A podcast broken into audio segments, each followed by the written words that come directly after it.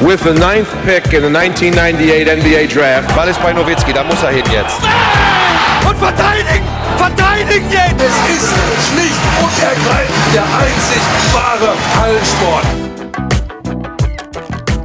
Und über den wollen wir reden in einem Basketball.de Podcast. Mein Name ist Manuel Baraniak, Chefredakteur von Basketball.de. Und wie immer am anderen Ende der Leitung sitzt Jörg Bären, Host vom Something Basketball Podcast und wir begrüßen euch zu unserer neuen Ausgabe unseres BBL Festivals. Ein Fest ist es für einen Aufbauspieler nicht gerade, gegen die zwei Teams den Ball nach vorne zu bringen, über die wir in unserem Headliner heute sprechen, Rasta Fechter und die Basketball-Löwen Braunschweig. Unser Timetable der heutigen Ausgabe, auf der Mainstage geht es zunächst um den MBC, denn der hat einen neuen Trainer, Björn Harmsen. Dann geht es zum angesprochenen Headliner, Fechter gegen Braunschweig, in der New School passend sagen wir Hallo Jalo, wir sprechen über Braunschweigs Karim Jalo. In der Lineup küren wir zwei Formationen der unangenehmsten Gegenspieler.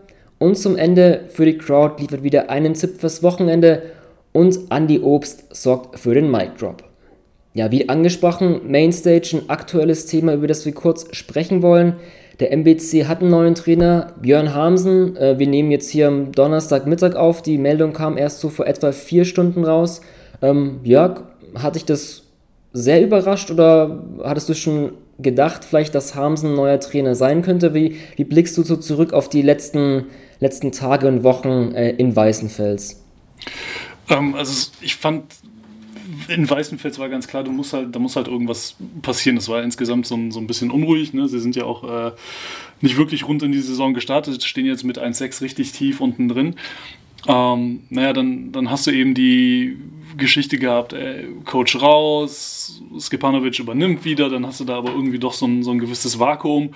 Und dass sie jetzt mit Björn Hamsen eben jemanden gefunden haben, der das System schon kennt, ähm, der ja von, von 2008 bis 2011 beim MBC gewesen ist, macht natürlich so gesehen absolut Sinn, weil den kannst du reinschmeißen, der kennt die Liga, der, der kennt die Gegebenheiten vor Ort, ähm, der kennt da alle Verantwortlichen. So gesehen macht es schon Sinn. Ich habe tatsächlich nachdem ich Hamsen im vergangenen Sommer beim NBBL Top 4 noch in Jena getroffen habe, ihn tatsächlich aber auch gar nicht mehr auf dem Schirm gehabt, so mhm. richtig, nachdem er jetzt bei Jena dann raus war und äh, war eher tatsächlich gedanklich davon ausgegangen, ey, der macht mal ein Off-Jahr, vielleicht schreibt er wieder ein Buch oder hospitiert hier und da und überall, weil er auch einer, einer ist, der, der sich wahnsinnig gerne und viel weiterbildet. Ähm, deswegen hatte ich ihn jetzt gar nicht auf dem Schirm, aber als die Meldung dann heute Morgen rauskam, ähm, passte das aus meinen Augen wie Arsch auf Eimer, wenn man das so, so salopp sagen darf. Ich weiß nicht, wie es dir ging, weil, wie gesagt, ich hatte ihn tatsächlich gedanklich gar nicht mehr so, so richtig mhm. auf der Platte. Ja, ich hatte es so irgendwie während der Offseason und nach seinem Aus in Jena, wo er auch irgendwie kurz vor Ende der Hauptrunde letzten Saison ähm, auch die sportliche Leitung abgegeben hat, was ja auch ein sehr ja, überraschender Schritt war, vor allem diese Beziehung Harmsen Jena mit einem Vertrag unbefristet auf, auf Lebenszeit sozusagen. Ähm, ja, ich war dann irgendwie, bei mir war immer so ein bisschen so ein Zitat von ihm hängen geblieben, als ich mich mal mit ihm unterhalten hatte in seiner letzten Saison Jena. Irgendwie meinte er auch so, hat er erzählt, weil er auch mit den ganzen BBL-Veteranen, mit Jenkins, McElroy und Derek Allen ähm, zusammengearbeitet hat, wo dann auch meinte, ja, zum, zu, als aus Spaß zu den Jungs sagt immer, wenn, wenn sie aufhören, dann höre ich auch auf. Und ähm, Derek Allen ist, hat jetzt seine Spielekarriere beendet. Bei iMac und Jenkins weiß ich gar nicht, ob da offiziell was gab oder wo es die rumtreibt. Dann ist mir so ein bisschen hängen geblieben, so okay, Hamsen hat jetzt keinen Verein, hatte ich mich auch mal bei ihm gemeldet, meinte auch so, wie du meinst, so ein bisschen erstmal Kopf frei kriegen und auch vielleicht hospitieren. Ähm, deswegen war es für mich auch jetzt, ja, zum einen ja, hätte ich auch erwartet, okay, vielleicht macht er ein ganzes Jahr Pause, aber da dann immer, glaube ich, schon bereitstehen würde, wenn sich so eine Situation bietet. Und du hast schon angesprochen, wie das, glaube ich, für ihn persönlich auch ähm, eine gute Situation ist. Den Verein kennt er, er kommt aus, aus, aus der Gegend, ähm, ist da ganz in der Nähe. Ähm, und wenn sich so eine Situation bietet und, ähm, und du dich auch Bock wieder auf, auf, auf Training hast und ich denke mal, würde ich mal Harmsen eigentlich schon so, so einschätzen, dass er auch da gleich äh, Feuer und Flamme ist, so eine neue Aufgabe zu entnehmen, ist einfach, glaube ich, für beide Seiten einfach eine, eine gute Gelegenheit, ja.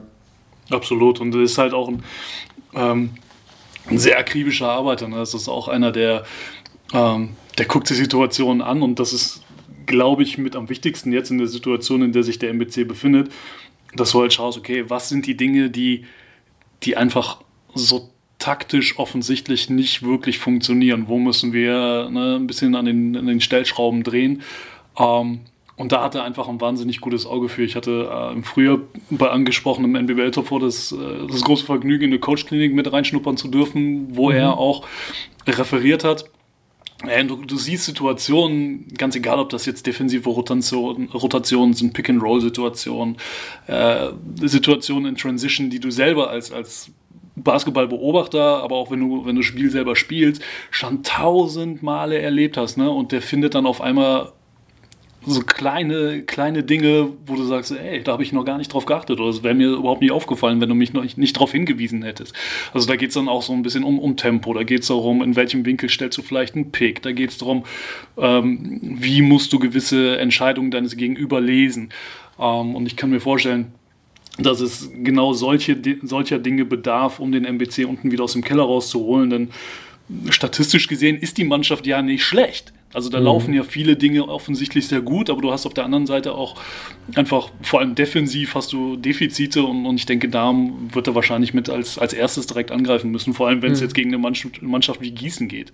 Mhm, ja, also ja, ich glaube, zweitschlechtestes Defensivrating der Liga, also kurzer Shoutout an, an Ingo Korb an die Bete auf Twitter, der jetzt auch wieder die ähm, erweiterten Statistiken zur BBL äh, erstellt und, und aufgetrieben hat, die mir auch wieder auf unserer Seite auf Basketball.de eingebunden. Ähm, da fand ich ganz interessant, habe ich noch kurz vorher reingeschaut, dass vielleicht defensiv auch ähm, ja, einiges zu tun ist. Ansonsten, wie du schon meinst, ne, also ich fand jetzt auch den, den Start des MBC auch gar nicht so schlecht. Also man, die haben sich gegen Bamberg, Ludwigsburg haben sie ja sehr gut geschlagen, im Pokal sind sie weiter, in Hamburg hatten sie gewonnen ohne jetzt irgendwie auch von innen irgendwie sehr nah dran zu sein, war das erstmal so ein Eindruck, okay, eigentlich spielt der MBC eigentlich besser, als es wirklich die Tabellensituation wirklich zeigt. Ähm, ich fand auch ganz interessant, ähm, Mike Zeugner, ein Kollege von Basketball, die hat jetzt auch kürzlich mit dem Geschäftsführer, mit Martin Geisler gesprochen. Das Interview könnt ihr auch ganz aktuell auf unserer Seite lesen. Ja, als haben wir auch gefragt, so Gründe für die Pause, Schrägstrich, jetzt Trennung mit Kaminski. Klar, wie sehr du da ins Detail gehst als Geschäftsführer, ist immer so eine ähm, Sache, aber irgendwie so, wenn man so ein bisschen so interpretiert und zwischen den Zeilen liest, kommt mir so vor, dass es einfach zwischen hm, manchen Spielern und Trainern vielleicht auch einfach nicht funktioniert hat. Wenn dann auch Martin Geisers sowas sagt, so, okay, es gibt so altgediegene Spieler beim MBC, die muss man zwar in die Verantwortung nehmen, aber, Zitat, gleichzeitig aber auch schützen. Mm, und auch so die Antwort, dass halt auch klar wurde dem Coach, was für Spieler verlängert werden, welche geholt werden. Da scheint es mir vielleicht einfach so ein bisschen in dem Trainer-Coach- ähm, Verhältnis vielleicht nicht gestimmt zu haben. Das ist natürlich eine Interpretation meinerseits, ähm, aber so ein bisschen, könnt gerne selbst reinlesen, ja, würde ich das so ein bisschen rauslesen, was da vielleicht nicht beim MBC gestimmt hat. Ja, das kann, kann gut sein. Auf der anderen Seite, ähm, ist es dann natürlich jetzt gerade in so einer Situation, wo du jetzt dann diesen Umbruch hast, beziehungsweise eben diesen Wechsel auf der, auf der Headcoach-Position, dass du halt mit Skipanovic dahinter auch noch einen hast, der, naja, der auch schon halt ein bisschen jetzt in diesem System drinsteckt mhm. ähm, und, und der auch beide Seiten des Jobs schon gesehen hat, ne? der, der auch schon äh, Headcoach gewesen ist beim MBC und dann aber auch zurückgesteckt hat vergangenes Jahr ähm, und da den Co gegeben hat. Und ich glaube, dass das eine sehr fruchtbare Kombination sein kann, jetzt dann äh, zusammen mit Björn Hamsen, einfach weil du dann, naja, so dieses klassische, ey, du hast halt einen, der vielleicht ein bisschen was einfordern muss und auf der anderen Seite hast du jemanden, der, der dann auch zu den Spielern eine, eine ich sag jetzt mal eher lockere bzw. kumpelhaftere Beziehungen aufbauen kann, was ja oftmals so ein bisschen die, die Rolle eines Co-Trainers sein kann. Mhm. Und, und, dass du dann äh, so ein bisschen Zuckerbrot und Peitsche mit den Jungs äh, ein bisschen Zuckerbrot und Peitsche auf die Jungs loslassen kannst, weil ähm, ohne einen gewissen Zug kommst du auch unten aus dem, aus dem Keller einfach nicht mehr raus, weil die Flucht nach vorne, die sie jetzt versucht haben anzutreten, äh, indem sie einfach versuchen, mehr Tore zu schießen als die anderen, äh, scheint halt nicht zu funktionieren. Ne? Dementsprechend musst du gucken, dass du da, dass du da einen anderen Zugriff aufs Spiel bekommst. Und äh, mhm. gerade, gerade gegen Gießen wird das echt ganz spannend sein, weil, weil die ja auch, äh, ja, äh, auch mal heiß laufen können. Ja. Ja, wobei Gießen dich auch, also, boah, mir fällt es irgendwie auch schwer, jetzt irgendwie Gießen, ja, mit, mit das schwierigste Team irgendwie gut einzuschätzen. Also, ähm, Ja, fällt mir echt schwer. Also John Bryan ist da sicherlich noch nicht auf dem Niveau, wo er sein kann, hat sich dann, glaube ich, ähm, schon konditionell ein bisschen verbessert, aber auch jetzt irgendwie doch nicht die hohe Pace, die man eigentlich von Ingo Freier Teams eigentlich immer kennt. Klar hast du da auch mit, mit Verletzungen irgendwie ja, viel zu hadern, aber ich glaube, wahrscheinlich ist es für, für Harms und MBC eigentlich ein ganz guter Einstieg jetzt irgendwie in Gießen zu spielen, auch wenn sich für, für ihn persönlich hat er auch mal bei den 46ers trainiert, auch natürlich ähm, eine ganz äh, interessante doppelte Rückkehr sozusagen ist. Ähm, ja, Auf jeden Fall, zumal, zumal ja. du halt auswärts spielst, ne? das heißt, du kannst, ja. ähm, kannst jetzt gemütlich ein paar Trainings, äh, was heißt gemütlich, aber du kannst äh, ein paar Trainings absolvieren und kannst mit den Jungs darüber fahren, äh, hast da erstmal auch, auch keinen Druck, ne? weil, weil es ist ein Kellerduell, du bist 1,6, Gießen ist 1,5 da kann niemand was erwarten und du kannst also völlig befreit aufspielen. Ne? Ich denke, dass das wiederum äh, ein Faktor ist, der dem MBC sicherlich in die Karten spielen könnte und, und das Gießen dementsprechend, ähm, was ist gesagt, Bryant ist noch nicht so richtig in der Form, auch wenn ich jetzt das Gefühl hatte gegen Fechter am vergangenen Wochenende, dass er da ähm, also zumindest ein bisschen mehr zu seinem Groove gefunden hat, wo er dann am Ende auch 14-14 hatte. Ähm, aber äh, die müssen halt auch einfach liefern. So, und dann spielst du zu Hause. Du hast in der Osthalle hast du sowieso immer eine gewisse Erwartungshaltung von den Fans. Ähm, und dementsprechend äh, ist das sicherlich für die 46ers jetzt eine sehr unangenehme Situation, weil du genau weißt, auch, ey, da kommt eine Mannschaft, ähm, die sind genauso schlecht gestartet in die Saison wie wir. Die haben halt jetzt einen neuen Trainer, die haben da, die kommen da mit einem gewissen Schwung, die haben da ein gewisses unterschwelliges Momentum auf ihrer Seite. Ja, und das musst du halt irgendwie dann ausstechen. Hm, ja, ja. Gut, werden dann ähm, sehen, wie der, wie der Einstadt von Björn Hamsen läuft. Ansonsten zur zur Kommunikation zu Kaminskis Pause, wo er erst irgendwie mal interpretieren konnte, Kaminski sei gesundheitlich angeschlagen. Ähm, das verlief auch sehr unglücklich. Da hätte vielleicht Charlie Sheen besser das Statement veröffentlichen sollen. Ähm, naja. Ansonsten, ähm, Jörg, wenn du nichts mehr zum MBC und Harmsen hast, können wir weitergehen?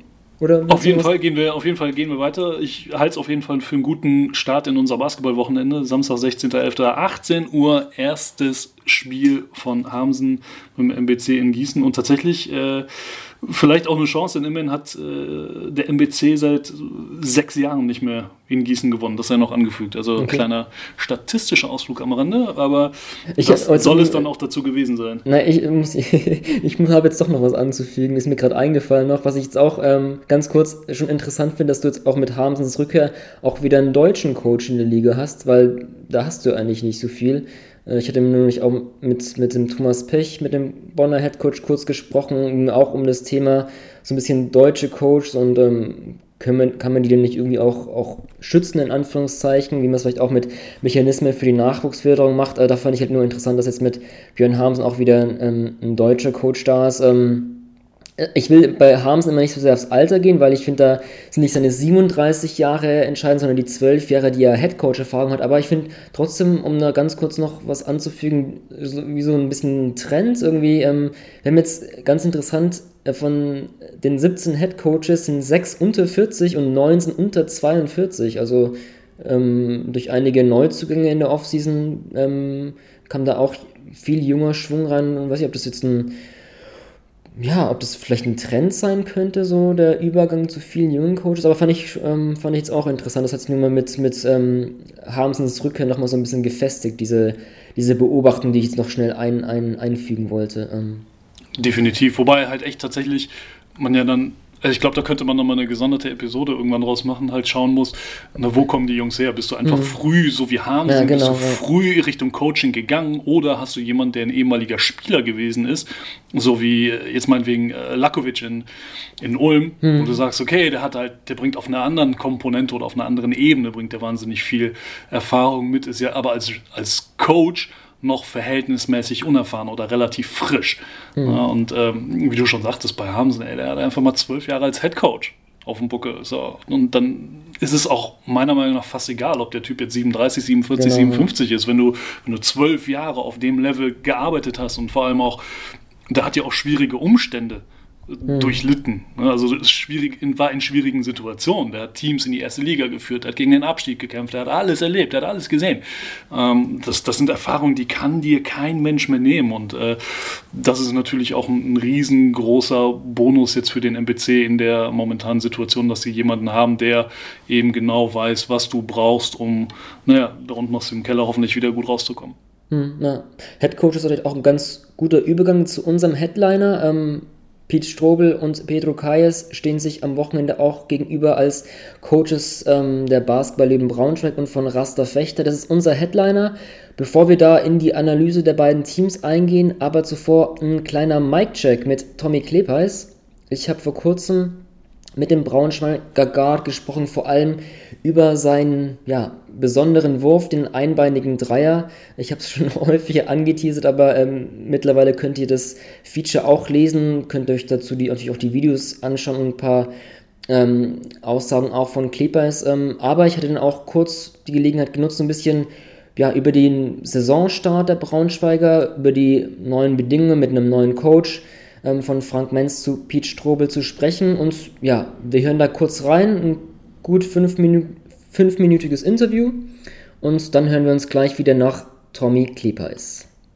Was ich bei euch interessant fand, so hätte er ja, relativ spät noch zwei Neuzugänge. Marelia kam so Ende August und Trevor Relleford kam Mitte September. Vor allem, so ein, wenn du so einen Point Guard spät verpflichtest, dachte ich mir auch so, okay, das, das könnte jetzt im Saisonstart interessant werden. Aber irgendwie hatte ich schon das Gefühl, dass ihr mit Saisonstart irgendwie schon sofort geklickt habt. Ähm, stimmst du dem zu? Und wenn ja, ja warum hat es denn bei euch eigentlich so gut äh, am Anfang im Saisonstart so gut eigentlich geklappt? Ich stimme dem auf jeden Fall zu. Wir haben, wir haben wirklich gut reingefunden. Trevor ist ein paar Tage vor dem ersten Spiel gegen Göttingen gekommen und ähm, wir hatten kein gemeinsames Testspiel.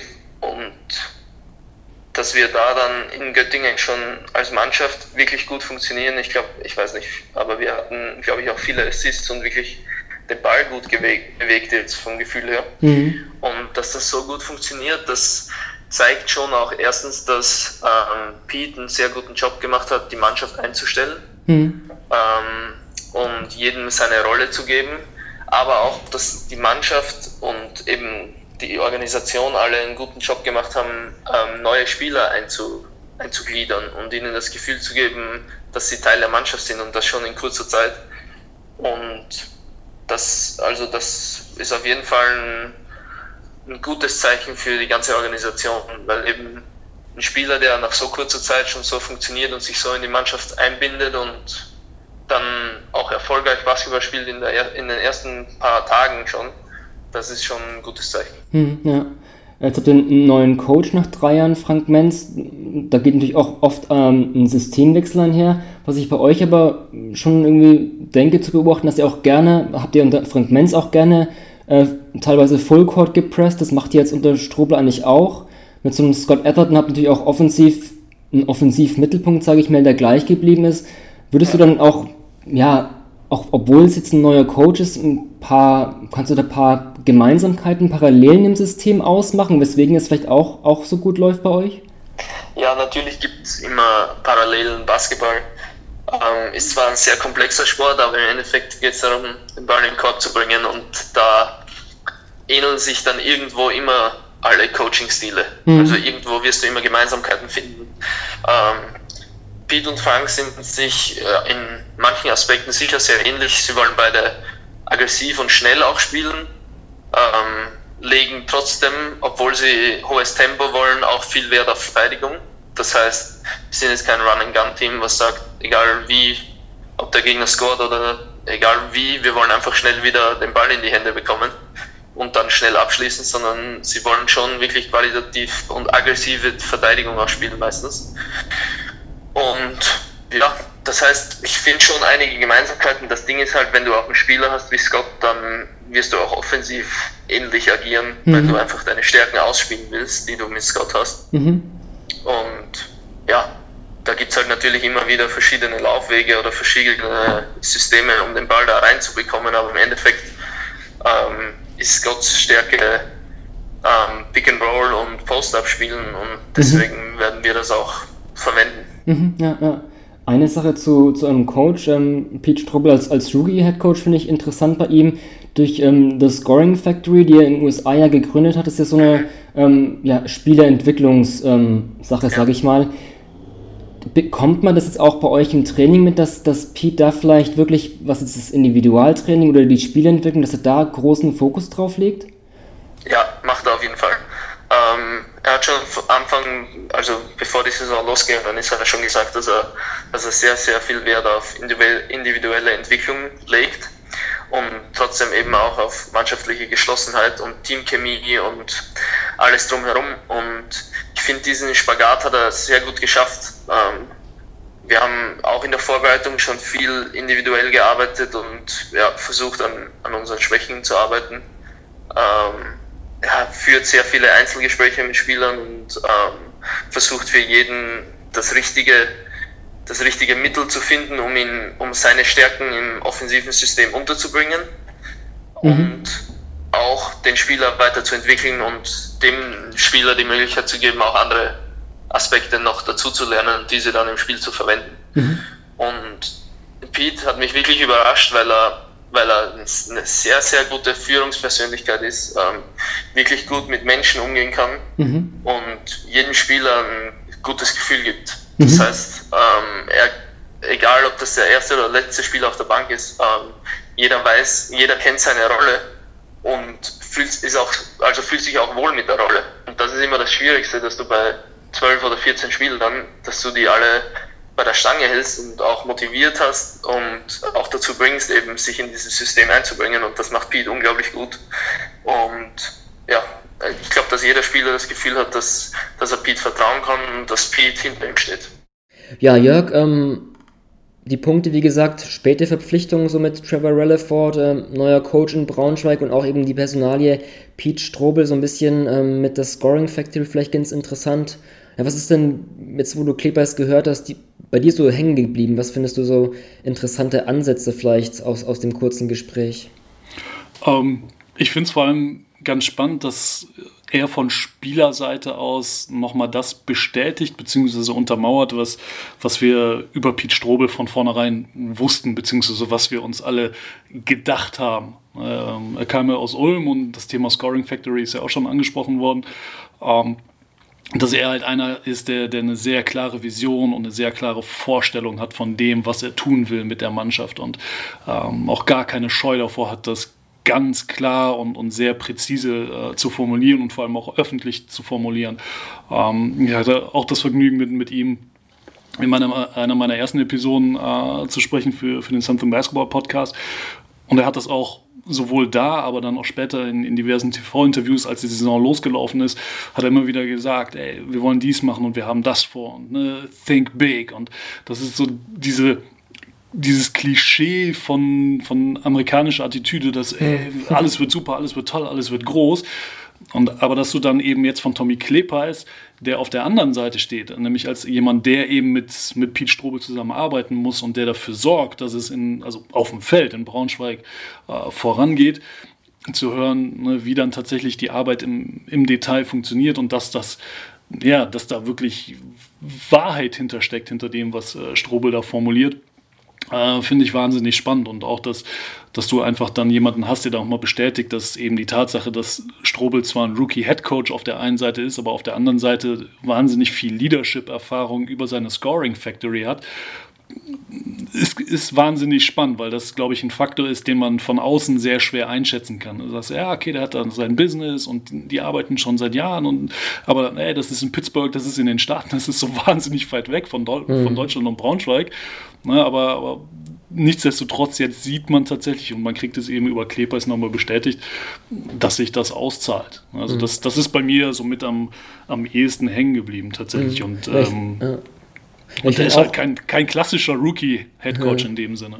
Ja. Ich fand auch diesen, was halt Clippers auch meinte, mit diesem Spagat zwischen zum einen dieser Wert, der auf die individuelle Entwicklung gelegt wird, aber halt auch diese mannschaftliche Geschlossenheit, die eben auch über seine Führungspersönlichkeit geht. Das sind eigentlich so zwei Punkte, die du vielleicht irgendwie so, okay, das eine ist vielleicht eher so die Assistant-Coach-Arbeit oder halt Individualcoach, je nachdem wie groß dein Coachingstab ist und was für Mitarbeiter du hast, ist es eher so, okay, das machen vielleicht eher die Assistant Coaches, die machen dann die Individualarbeit und ähm, da geht es ins Detail und so. Und dann dieses äh, Führungspersönlichkeit ist eher so dieses Head Coach-Ding, aber dass Strobel anscheinend laut Klebers Aussagen schafft, diese beiden Welten in Anführungszeichen zu vereinen, das ist ja auch, ähm, spricht ja sehr für ihn. Und ich finde, es meins zwar ist jetzt nicht der, der klassische Rookie-Head Coach, aber irgendwie auch halt trotzdem es ist eben sein erstes Jahr als Headcoach und hätte auch gar nicht so viel ähm, jetzt Assistant Coach vergangen, wie vielleicht manch andere ähm, neue Headcoaches, die wir jetzt in der Liga haben. Ich habe jetzt gerade Thomas Pech angesprochen, der wirklich viele Jahre als Assistant Coach gearbeitet hat und ja, Pete Strome kommt halt über diese Scoring Factory. Das ist natürlich auch ein ganz interessanter Ansatz, ähm, der vielleicht mal ein bisschen anders und neu ist, aber anscheinend, wenn wir jetzt den, den Braunschweiger Saisonstart auch sehen, ja, sich wirklich auszahlt. Also da bin ich schon auch positiv überrascht, muss ich zugeben. Ich weiß nicht, was, mit was für Erwartungen du jetzt in, in die Saison der Braunschweiger oder in die Arbeit von Pete Strobel gegangen bist, aber mich hat es schon überrascht, muss ich sagen, positiv. Ja, ähm, ich fand es insofern ganz spannend, weil du halt eine, eine interessante Mischung hattest. Ne? Du hattest mhm. äh, halt gestandene Typen wie eben einen Tommy Klebers, wie einen Scott Everton, äh, wie einen Joe Lawson hast du da mit drin gehabt. Und dann hast du auf der anderen Seite, haben sie sich halt diese ganzen Youngs, in Anführungsstrichen, Youngster dazu geholt, mit einem Karim Yellow, mit einem Kostja Mushidi, aber auch einem Lukas Wank und einem Garay Seb. Ähm, und wo du sagst, ey, da bin ich mal eher gespannt, wie sie dann tatsächlich es schaffen, diese, diese einzelnen Puzzleteile oder diese zwei konträren Parts oder gerade vom Alter her eher auseinanderliegenden Parts, dass du halt die Routiniers und die Youngs hast, wie kriegst du das auf dem Feld äh, unter einen Hut? Und, und das scheint ey, wunderbar zu funktionieren. Ne? Die Minuten werden verteilt, die Verantwortung wird verteilt. Ähm, dann hast du es tatsächlich, und das hat ja auch Tommy Kleber ist in dem Ausschnitt, den du, den du uns gezeigt hast oder zu hören gegeben hast, dann bringst du halt mit Trevor Rutherford noch, noch jemanden rein, ähm, der sich da völlig problemlos mit einfügt. Und ähm, das finde ich dann tatsächlich eher spannend. Und, um mhm. tatsächlich nochmal auf, auf Strobe zurückzukommen und, und wie, wie er diesen Job als Headcoach interpretiert. Ich finde es gar nicht so schlimm, dass du, oder ich finde es anders gesagt, ich finde es eher mal schlimm, wenn ein Headcoach sagt, ja, ich bin der Headcoach und das Individualtraining übernehmen nur die Assistant Coaches, mhm. weil das mache ich als Headcoach nicht. So. Aber wenn du nochmal genau in dem Bereich Stärken hast, mhm. ey, warum sollst du das nicht zum, zum Wohle aller nutzen? Das macht ja mhm. letzten Endes deine Beziehung mit den Spielern besser, das macht die Spieler selbst individuell besser. Und wenn die Spieler individuell besser werden, dann können sie wieder zum großen Ganzen, nämlich zum Teamgefüge beisteuern. Und mhm. ähm, ich glaube, dass das genau daher bei Pete Strobel kommt, dass wenn du halt einfach so wahnsinnig viel Erfahrung auch im Individualtrainingsbereich hast, was ja bei ihm über die Scoring Factory der Fall ist, ey, dann wärst du doch doof, wenn du das nicht versuchen würdest zu nutzen. Mhm. Ja? Dann ist eben nur die Frage, kommst du dann am Ende des Tages mit deinen 24 Stunden, die du pro Tag hast, noch hin?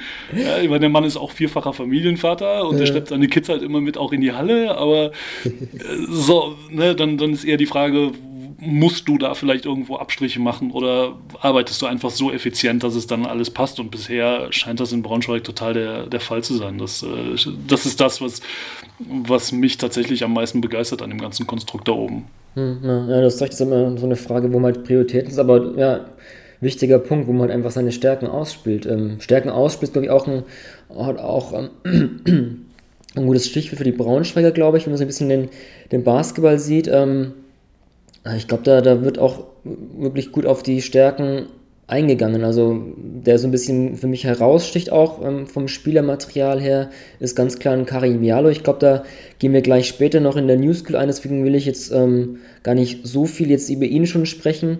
Ähm, ansonsten Trevor Relliford wurde auch angesprochen.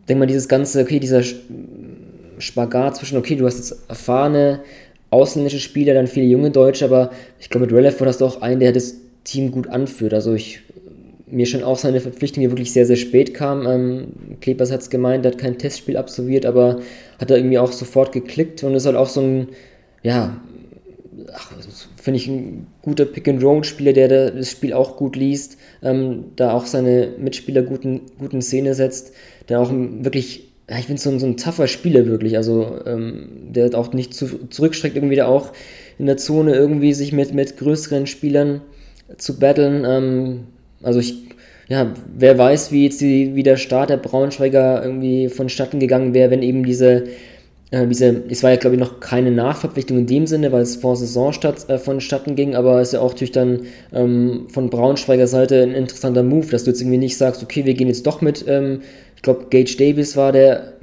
vorherige Point Guard jetzt in die Saison und schauen mal, wie er sich's macht. So kann man natürlich auch, auch handhaben. Gibt es ja auch Beispiele von Teams, die dann eben kurz nach Saisonstart irgendwie doch noch Änderungen vollziehen, aber da hat man halt anscheinend doch früh genug gesehen, okay, das passt vielleicht nicht für unser Team, wir müssen da, brauchen dann einen anderen Spieler und ähm, ja, Relleford hat da irgendwie doch, doch sehr gut eingeschlagen, ja. also zumindest Ja, offensiv, zumal er natürlich ja. auch äh, rein spielerisch ähm, so ein, zumindest teilweise so ein bisschen Gegenentwurf zu Tommy Klepeis ist. Ne? Mhm, äh, du hast ja schon mit, mit Klepeis einen, der, der eher über den Wurf von außen kommt. Ähm, passen können so beide.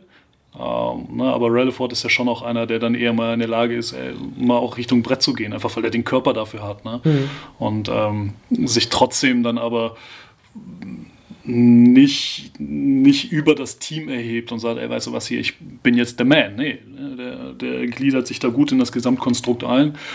Ähm, und du hast halt insgesamt, hast du hast du fünf Spieler, die zwischen acht und knapp über zehn Würfe pro Spiel nehmen. Also auch da hast du wieder äh, so nach dem Motto, ey, jeder darf mal und wir gucken, ey, wer hat gerade das heiße Händchen oder, oder ne, wer ist gerade gut drauf und dann kriegt der halt dementsprechend die Pocke. Ähm, und das ist ja auch wieder etwas, wo du, da haben wir, beziehungsweise da haben wir ja letzte Woche drüber gesprochen, dass wir gesagt haben, okay, ey, wie funktionieren Teams und, und was machst du, wenn da vielleicht mal am Ende irgendwie, ey, du musst jetzt, du brauchst einen Korb am Ende. So, wer, wer macht's dir?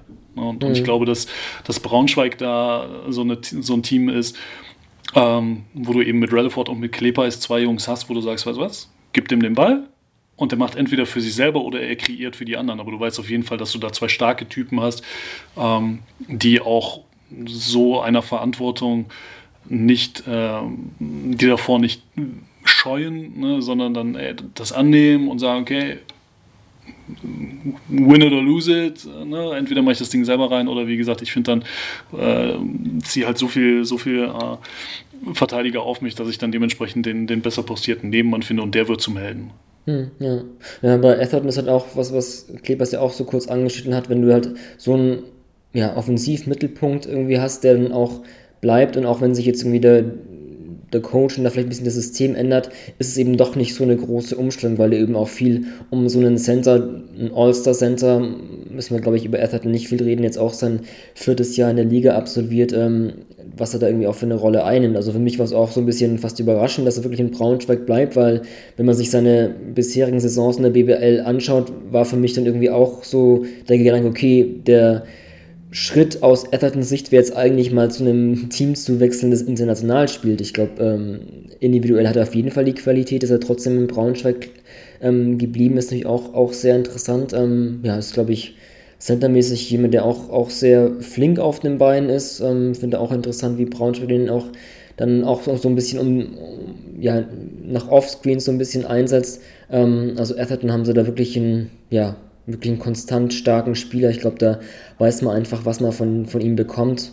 Mhm, ansonsten so offensiv, was ich ein bisschen so als Schwachstelle ausmache, ist halt schon trotzdem von außen so gut Kleber es auch als Dreierschütze ist, ist da vielleicht so bei den anderen, auch wenn es jetzt um die jungen deutschen Guards geht, ist da glaube ich auch noch ja, viel Potenzial. Ähm, klar, ne, wir sprechen das Thema Individualtraining an, da wird einfach diesen Spielern vertraut und da es jetzt eben noch nicht zum Beispiel die exzellenten Werfer sind, die können sich natürlich auch dazu entwickeln. Ähm, aber da, glaube ich, ist es bei Braunschweig so ein bisschen eine Schwierigkeit. Ähm, da haben sie natürlich mit Etherton jemanden guten, der dann irgendwie auch, auch tief viel, viel Terz macht und da kann man eben auch eine gute Inside-Outside-Balance haben, aber so ein bisschen von außen ist, glaube ich, offensiv ja, es ist vielleicht noch so ein bisschen so eine, so eine Schwachstelle. Deswegen gefällt mir defensiv ähm, Braunschweig eigentlich besser als offensiv. Also da. Ähm, Definitiv. Ich, ja. Ja, du hast einfach wahnsinnig viele Möglichkeiten, ne? weil du hast, äh, du hast halt, wie gesagt, du hast den bulligen, den bulligen Relford, du hast dann mit Klepers einen, der, der auch wahnsinnig intelligent verteidigt. Ähm, dann hast du mit, mit Kostja Moschidi und Karim Jallo einfach zwei Jungs, die, die Wahnsinn, also für ihr Alter einen wahnsinnigen Buddy mitbringen ähm, die auch beide echt Wingspan haben. Also da kannst du sowohl im 1 gegen 1 als auch wenn du sagst, ey, lass mal eine Zone spielen. Also du kannst wahnsinnig viel, viel Boden mit den beiden covern. Dann hast du mit Everton einen hinten drin stehen, der, der auch äh, nicht gerade die kürzesten Arme hat.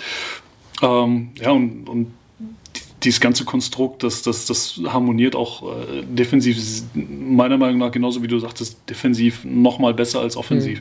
Mhm. Ähm, um auf den Dreier zurückzukommen, ich glaube, dass das eben genau die Baustelle ist, die sie ähm, am ehesten noch beackern können, ähm, mhm. weil du dann einfach noch mehr von diesem Inside-Outside gerade mit Everton dann profitieren kannst, weil wenn du sagst, ey, du gibst ihm tief den Ball und postierst auf seiner Seite irgendwie zwei Schützen, ey, dann bist du in der Defense nicht mehr so in der Lage, tief zu helfen und, und mal unten konsequent zu doppeln, weil dann kickt er den Ball raus und dann kriegst du halt den Dreier um die Ohren geknallt. Und das ist noch eine Dimension, die Braunschweig aktuell sicherlich noch fehlt. Auf der anderen Seite, und da sind wir dann wieder konkret bei Jallo und bei Mushidi, waren das natürlich auch Qualitäten, die sie lange Zeit einfach nicht brauchten. Mhm. Ähm, gerade, gerade in ihrer Jugendzeit, weil sie einfach gegenüber Gleichaltrigen äh, einfach körperliche, ries, riesige körperliche Vorteile hatten, sondern trägst du den Ball eben ans Brett, legst ihn rein und fertig. Ne? Mhm. Also du, du, warst nie wirklich darauf angewiesen, auch ein, äh, ich sage jetzt nicht den, den Wurf zu entwickeln, aber konstant und, und oft auch im Spiel anbringen zu müssen. Mhm. Ja. Ähm, Wobei ich da auch bei Jalo muss ich ganz kurz, ich finde, also der ist sehr gut in die Saison gestartet von außen, ist dann ein bisschen abgekühlt, aber ich fand irgendwie so, wenn ich so vergleiche, was ich so früher so bei U20-Nationalmannschaft zum Beispiel von ihm gesehen habe, habe ich schon das Gefühl, dass sein Wurf so ein bisschen von der Mechanik schon besser ist. Also da finde ich es smoother, ist, ist smoother geworden, definitiv. Ja, sieht eigentlich ja. ganz gut aus, ja. ja. Absolut. Und auch Kostja, also, also die können ja beide werfen. Das ist auch ja. das sind auch beides, wenn wir jetzt wieder auf die Mechanik runter, wenn wir es wieder auf die Mechanik runterbrechen, also das sieht ja auch nach einem Wurf aus. Also du, hm. du siehst ja, okay, das sind jetzt keine keine Körperkläuse, die nicht wissen, wie sie das Ding da auf den Weg bringen müssen. Ne? Ähm, aber wie gesagt, da geht es, glaube ich, einfach um die, um die Routine, um die Selbstverständlichkeit halt im Spiel daraus, einfach diesen, diesen Wurf dann zu nehmen und darüber erarbeitest du dir dann das Selbstvertrauen, was ein Tommy Clippers einfach hat, weil er, weil er schon immer ein Shooter gewesen ist. Hm, ja, aber ich glaube, ne, bei Moschidi war jetzt, ich, der erste, erste BBL-Korb war ein Dreier und der Game Winner gegen Ulm war auch ein Dreier. Ähm, ich glaube, das ist auch schon mal ein ja. ganz, ganz Ja, am, am Selbstvertrauen mangelt es gerade bei Kostja da definitiv nicht. Also wenn du dir auch da, wenn du dir die Stats anguckst, er nimmt halt mehr Dreier als Zweier. Ne, mhm. Was, was wiederum ja auch das Vertrauen in den eigenen Wurf symbolisiert. Also das sind ja auch alles, also oftmals sehr gut herausgespielte Würfe ne? und auch, auch äh, schwierige Würfe, beziehungsweise in, in, kritischen Situationen, wenn er dann mit auf dem Feld ist. Also der scheut da auch vor der Verantwortung gar, auf gar keinen Fall zurück.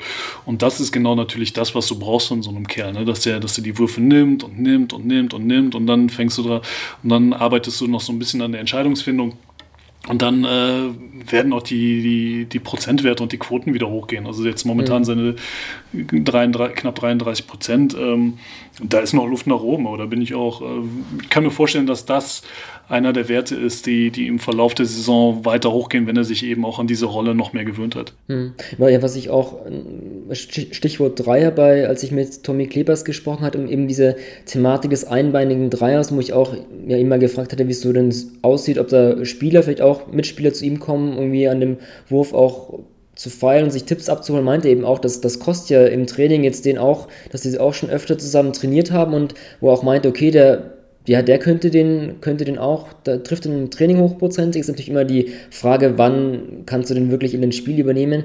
Es geht jetzt auch, finde ich, gar nicht so, so drum, dass wirklich Moshidi mal einen einbeinigen Dreier nimmt, aber vielmehr die Tatsache, dass er eben so ja, das ausprobiert und so an sowas arbeitet, zeigt ja auch einfach, dass er sich ähm, mit dem Thema Wurf sehr beschäftigt und da irgendwie auch versucht, irgendwie ne, sich da Vorteile zu verschaffen und einfach an dem Wurf zu arbeiten. Und ähm, wenn es um Tricks oder Feinheiten geht, das fand ich dann auch nur einen interessanten Punkt, insofern, dass halt einfach Mushidi jemand ist, der halt irgendwie auch einfach an seinem Offensivgame sehr feilt und das ist ja auch, auch äh, eine Stärke von ihm auf jeden Fall. Ähm, Def ansonsten, definitiv. Äh, ansonsten vielleicht ganz kurz defensiv finde ich halt auch Braunschweig so ja, fast so eine Mannschaft, die so ja, mit am abwechsl abwechslungsreichsten verteidigt. Du hast halt oft auch eine Zonenverteidigung bei denen, eine Zonenpresse auch, wo dann Karim Jalo äh, vorne so als, als Speerspitze irgendwie steht. Ähm, das finde ich bei Braunschweig auch, auch ganz cool eigentlich. Oder auch so ein, so ein Run and Jump, was man so bei Fechter im letzten Jahr so, was auch so, ein, so eine DNA deren Spiel war, wo dann auch so, ja, so Ball abseits schnell so ein Spieler ähm, beim, beim Aufbau, kurz nachdem er über die Mittellinie kommt, springt der, jumpt sozusagen zu dem Ballführer, um dann zu doppeln. Da habe ich auch gegen Gießen so eine Szene im Blick, wo dann auch Bjarne Krauser da deswegen dann den Turnover ähm, begehen muss, weil er halt irgendwie wieder zurück ins, ins eigene Halbfeld fällt. Ähm, das ist auch so eine, ja, finde ich bei Braunschweig wirklich sehr, sehr ähm, interessant, was die halt für verschiedene Verteidigungsstile spielen können. Und ähm, das finde ich beeindruckend, vor allem bei so einem jungen Team auch einfach, dass die das dann ähm, übernehmen und da auch wirklich ähm, ganz gut mit, mit, mitspielen können. Ja.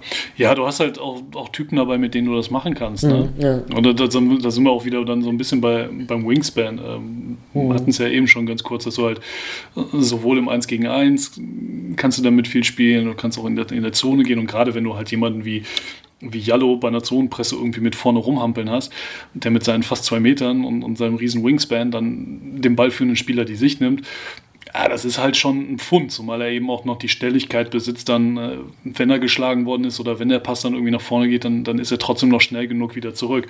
Ähm, und das ist natürlich eine, eine defensive Flexibilität, die die allerwenigsten Teams haben, gerade auf, gerade auf der Position. Ne? Und mhm. ähm, der Typ will ja verteidigen. Also das, das hat er ja auch in den vergangenen Jahren immer wieder gezeigt. Und ähm, das ist definitiv etwas, was bei aller offensiven Entwicklung, die der Junge jetzt genommen hat, was am, am meisten raussticht, dass er vor allem mhm. auch immer schon verteidigen wollte und da, da Bock drauf hat. Ne? Und das ist ja auch das, was du dann wieder als in Anführungsstrichen älterer Spieler sehen willst.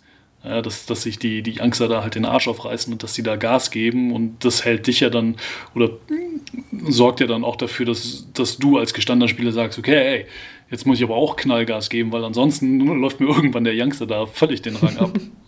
Ja. das ist vielleicht ein ganz gutes äh, Übergang eigentlich doch jetzt, bevor wir über Fechter sprechen, vielleicht doch einfach, wenn wir gerade ähm, über Karim Jalo sprechen, da auch ins Detail zu gehen in, in der New School unserer, unserer Kategorie über Nachwuchsspieler. Ähm, lass uns doch gleich, gleich überspringen.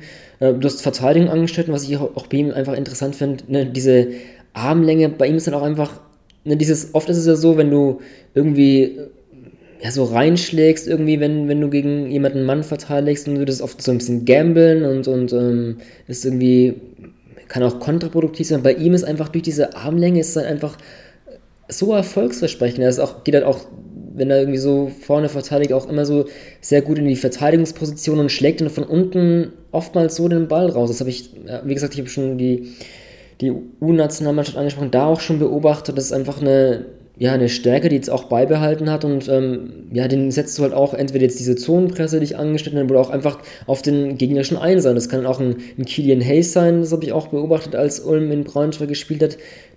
Das ist halt einfach ein, ein super Matchup für, für Jalo. Also da ist, da geht da, geht da glaube ich, auch wirklich in dieser Aufgabe auf, okay, du verteidigst jetzt den, den Offensivmittelpunkt im, im Backcourt des Gegners und, und machst den einfach kalt. Und das, das kann er sehr gut. Also defensiv finde ich das schon schon beeindruckend, was, was er da so anstellen kann. Ja, genau, also um bei den, bei den Armen dann nochmal zu bleiben. Ne?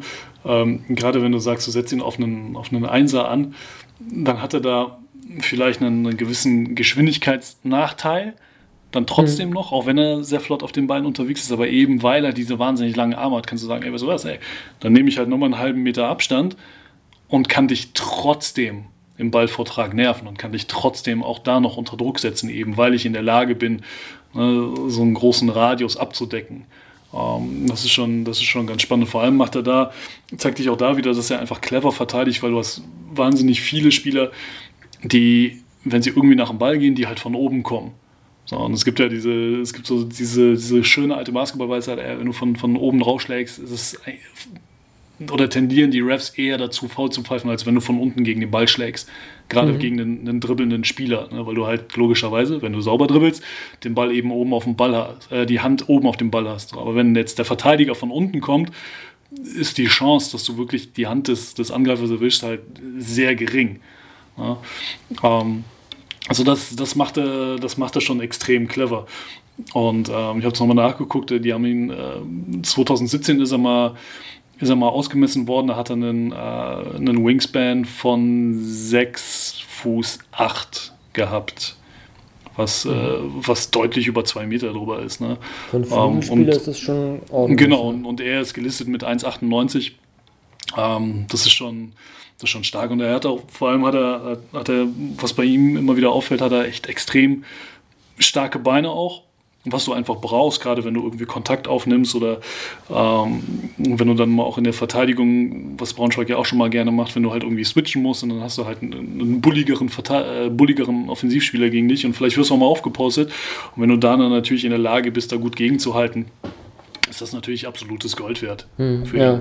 also da, da finde ich auch, also ich finde einfach bei Jalo, du kannst halt auch theoretisch in so ein bisschen kleineren Lineups ihn auch mal auf die 4 stellen. Ich glaube, in Braunschweig war das noch nicht so häufig der Fall. Ich glaube, ein paar Mal schon. Ich glaube, letztes Jahr in Ludwigsburg, ähm, glaube ich, das öfter gesehen zu haben, weil ja, John Patrick, glaube ich, auch jemand ist, der auch aus, aus defensiven Gründen und auch das, das Spielermaterial, das er da immer auf dem Flügel hat, jemand ist, der da gerne klein spielt. Aber das könnte ich, ja, ist vielleicht ein Punkt, den man auch beobachten kann. Ich war auch mal so, so am Anfang der Saison so ein bisschen auch drauf aus, okay, ne, ähm, ich hatte es, glaube ich, auch in der ersten Ausgabe auch angesprochen, so diese Möglichkeit aus Braunschweiger Sicht, so eine deutsche U22-Formation aufs Parkett, Parkett zu schicken, mit Gerais Seeb, Lukas Wang, Kostim Moschidi, Karim Jalo und Lars Lagerpusch. Ich glaube, sogar im Auftaktspiel in Göttingen war es dann auch soweit, ähm, auch der Fall.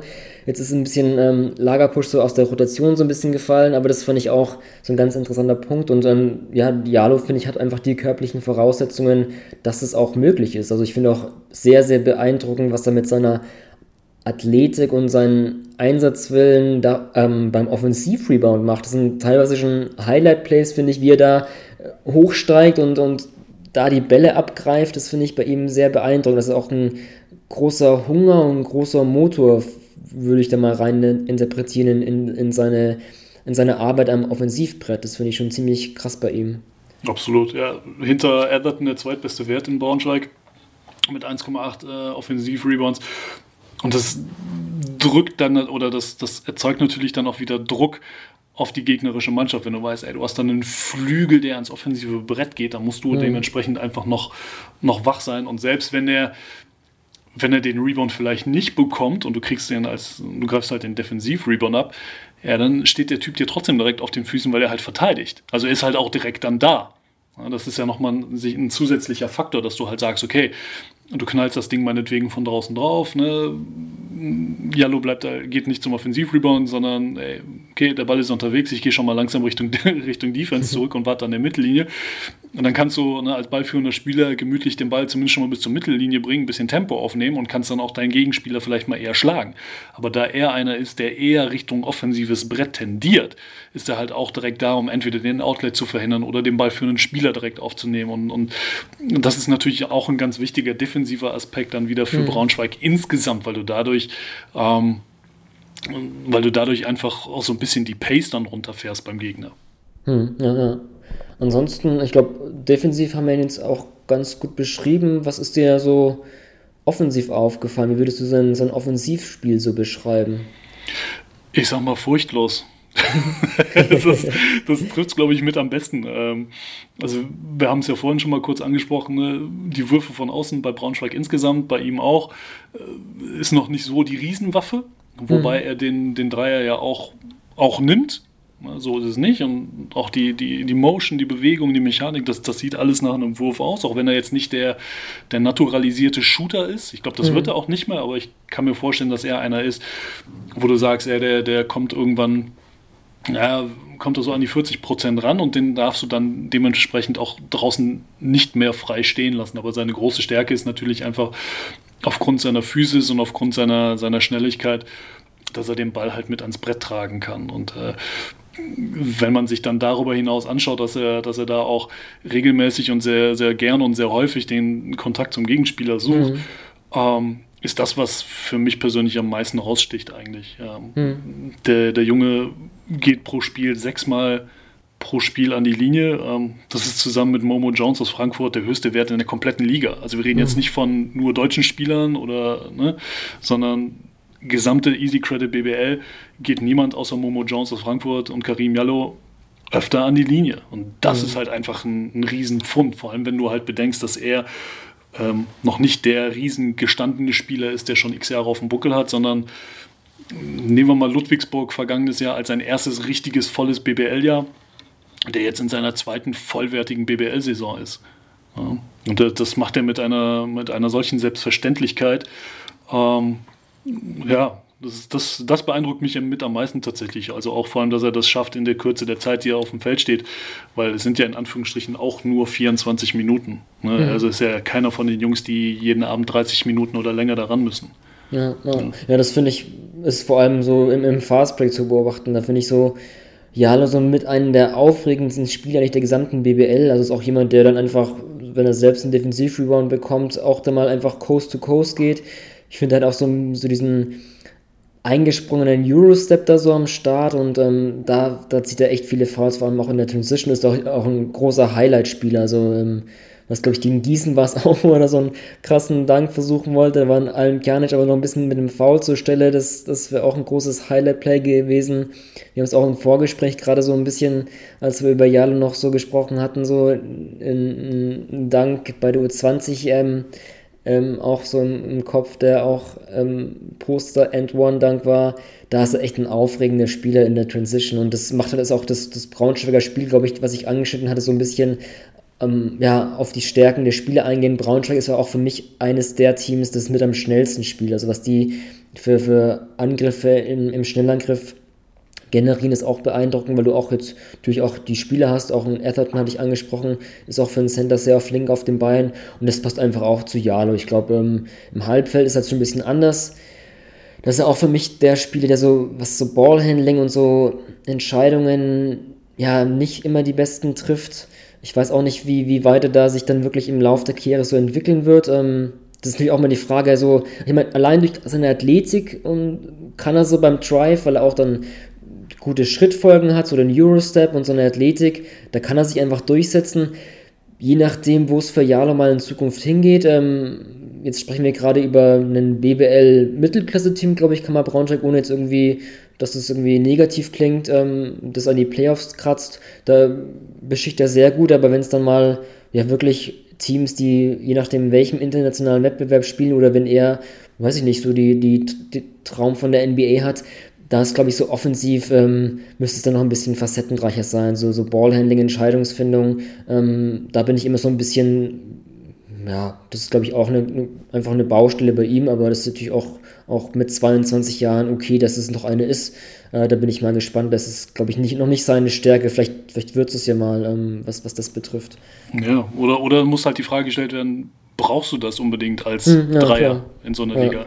Ja. Also einfach mal so als, als Hypothese in den Raum geworfen. Oder sagst du, ey, wenn du jemanden hast, der auf, auf echt hohem Niveau verteidigen kann, ähm, die in der Transition wahnsinnig viel gibt und dann meinetwegen im, im Setplay eher über den Drive kommt, musst du, musst du den unbedingt als, als Ballhändler dann auch haben? Oder hm, ja. willst du, dass der viel Pick and Roll läuft? Oder sagst du, du benutzt ihn eher oder du versuchst dann eher seine Stärken zu nutzen, wie du es jetzt in dem Braunschweiger System hast, wo du sagst, ey, du hast eine, eine starke Achse um Etherton und Kleber ist, beziehungsweise meinetwegen auch Etherton und, und Relaford, also eher so dieses klassische ne, 1er-5er-Ding.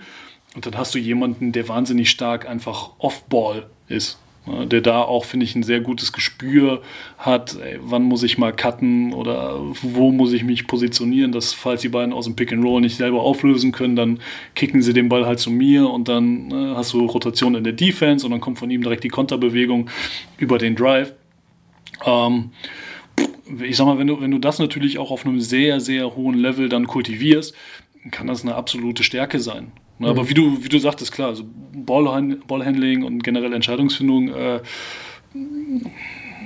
ist definitiv so eine, so eine Sache, ist definitiv eine Baustelle, äh, die man angehen kann. Deswegen, äh, deswegen meinte ich nur, nur so diese Perspektive, wo es, wo ein Jalo mal spielen würde. Ich meine, ne, an, angesprochen, er entwickelt sich da so weiter, dann hat er eben auch ein, einfach ein Spiel, was ihn auch ähm, auf jeden Fall für viel, viel größere Clubs nochmal interessant macht. Das war dann nur so die, die, die Überlegung, ähm, ne, was für ein Spieler Jalo sein kann. Also, aber momentan gebe ich dir auf jeden Fall recht.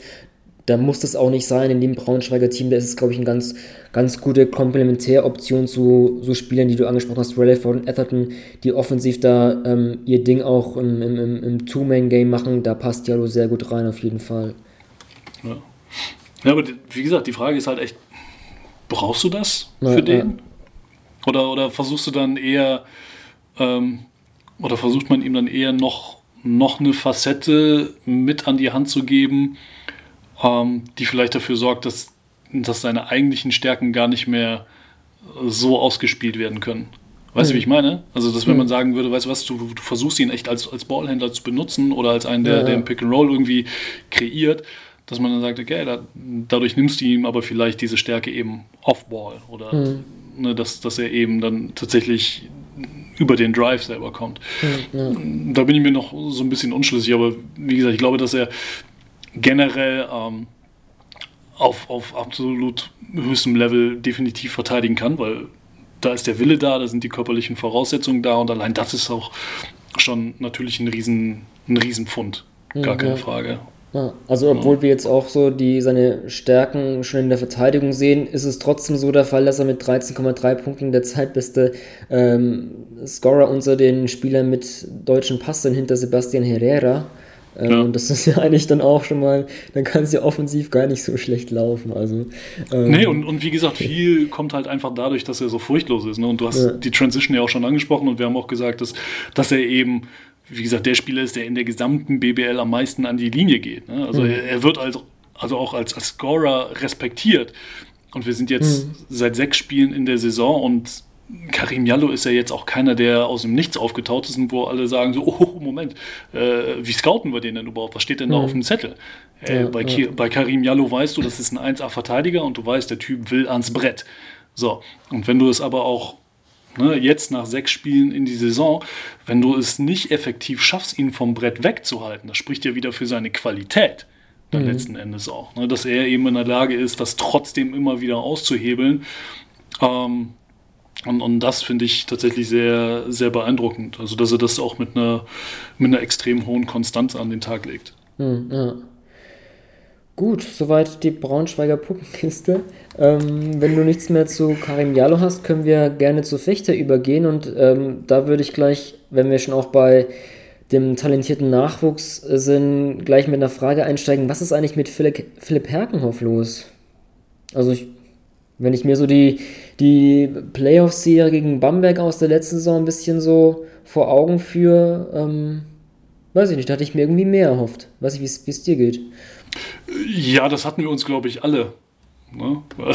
Also zweifelsfrei, er, er wahrscheinlich am, am allermeisten. Ähm, ah, ich glaube, das sind, das sind mehrere Faktoren, die da bei Philipp Herkenhoff zusammenkommen. Ähm, einerseits natürlich, dass er ähm, eben diese wahnsinnig starken Playoffs gespielt hat äh, gegen, gegen Bamberg. Ähm, das sah ja dann auch im Halbfinale gegen München schon wieder dann komplett anders, nicht komplett anders aus, aber, aber deutlich anders aus. Ne? Ähm, hatte natürlich in der, in der Bamberg-Serie damit zu tun, dass das Fechter an allen Ecken und Enden einfach Verletzungsprobleme hatte und dass sie haben halt auch einfach keine Leute mehr gehabt. So, und dann schmeißt du den Jungen da rein und du hast nichts zu verlieren und du machst dir keinen Kopf. Ja, und dann spielst du halt so eine Serie, wie er die gespielt hat. Ähm, was wiederum belegt, welch Potenzial in dem Kerl schlummert. Ähm, so, und dann hast du natürlich jetzt einen Sommer, wo du in Fechtern einen Umbruch gehabt hast. Du hast ey, gefühlt den fast kompletten Kader austauschen müssen, beziehungsweise du hast halt so Jungs wie TJ Bray nach München verloren, du hast einen Austin Hollins nach, äh, nach äh, St. Petersburg verloren, Seth Henrys nach Ulm und so weiter und so fort. Und gleichzeitig wächst aber auch die Erwartungshaltung von dir selber an dich, aber auch, ne, das, du stehst halt unterm, unterm Spotlight.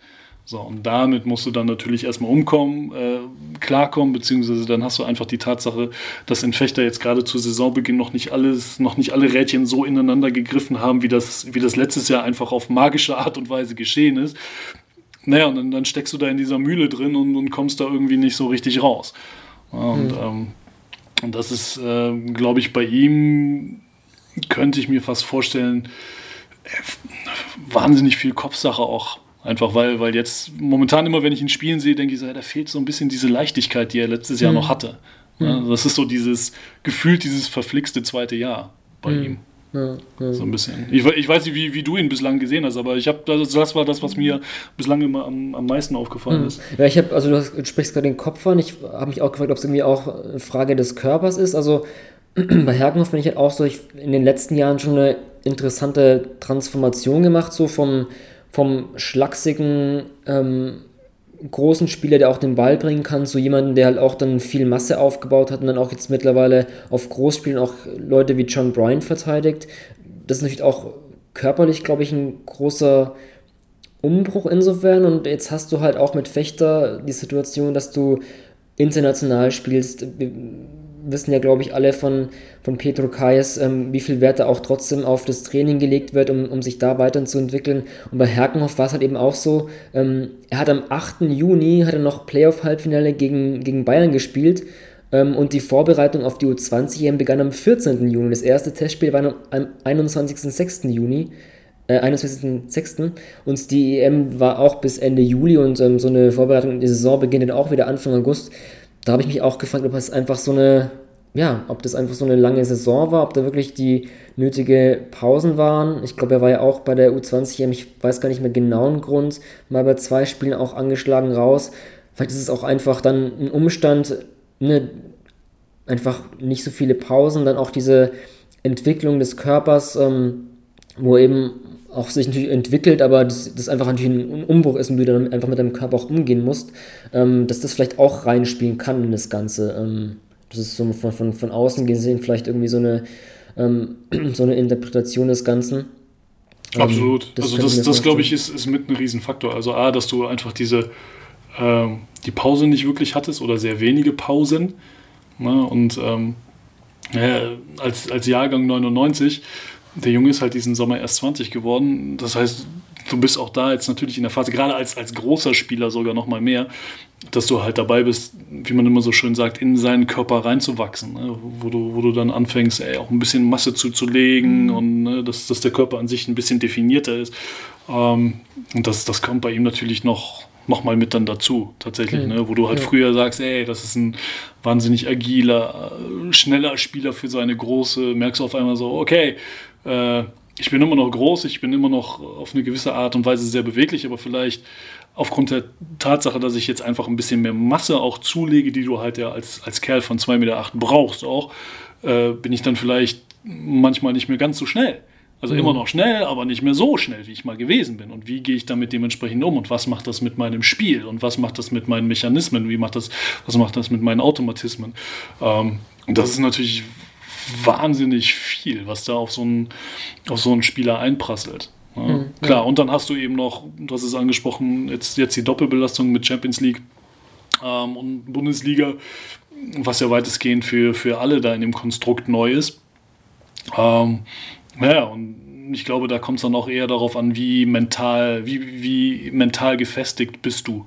Mhm. Wie, wie gehst du mit solchen vermeintlichen Rückschlägen um, beziehungsweise wie gehst du damit um, wenn es auch einfach mal individuell nicht so läuft? Ne, was, was kannst du da machen? Also da glaube ich, könnte man, könnte man einen Fechter, ich sage jetzt nicht Selbsthilfegruppe, das wäre ja schon wieder völlig übertrieben, aber ich glaube, da, da kannst du dir so einen Typen wie Luc von Sloten nehmen, ey, der bis Oberkante, Unterlippe voller Selbstvertrauen ist. Ja, der, den kannst du 20 Spiele gar nicht spielen lassen, dann schmeißt du den irgendwo mal rein und der gibt immer Vollgas, egal ob der auf der Bank sitzt oder dann auf dem Feld ist, weil der einfach so einen, so einen intrinsischen Motor hat.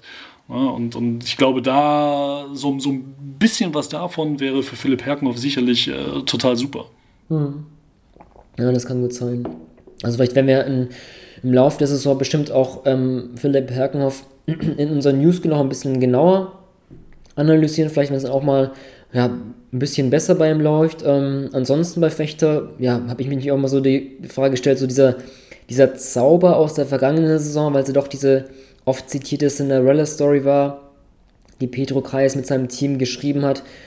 Ja, wenn du so Fechter siehst, wie viel von, diesem, von dieser DNA des Ganzen erkennst du denn auch in, in dieser Saison bisher bei Fechter? Boah, knifflige Frage. Ähm, ja, ich, ich, sag mal so, die, die Parallele ist halt da. Ne? Du hast den, den schlechten Saisonbeginn und auf einmal fangen sie dann doch wieder an, ihre, ihre Spiele zu gewinnen. Äh, stehen ja jetzt auch bei 4-3 in der Liga.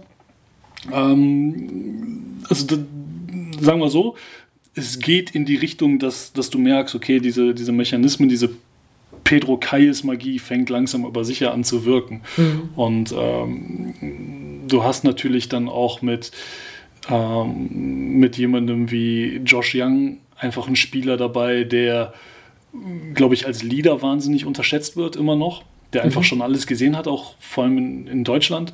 Äh, ne, der hat Pro B gespielt, der hat Pro A gespielt, der hat BBL gespielt, der ist abgestiegen, der ist aufgestiegen. Also der, der hat letztes Jahr dieses magische Jahr maßgeblich, maßgeblich mitgeprägt und, und war ja dann auch einer, der zusammen mit, ähm, mit Maxi Leo sehr frühzeitig verlängert hat. Ich glaube, im März war es bereits. Und der den Laden da durchaus zusammenhält. Und äh, auf der anderen Seite hast du dann aber auch jede Menge Neuzugänge dabei, die natürlich auch wissen, in was für eine Situation sie da reinkommen. Die wissen, was für ein magisches Jahr Fechter 18, 19 hatte.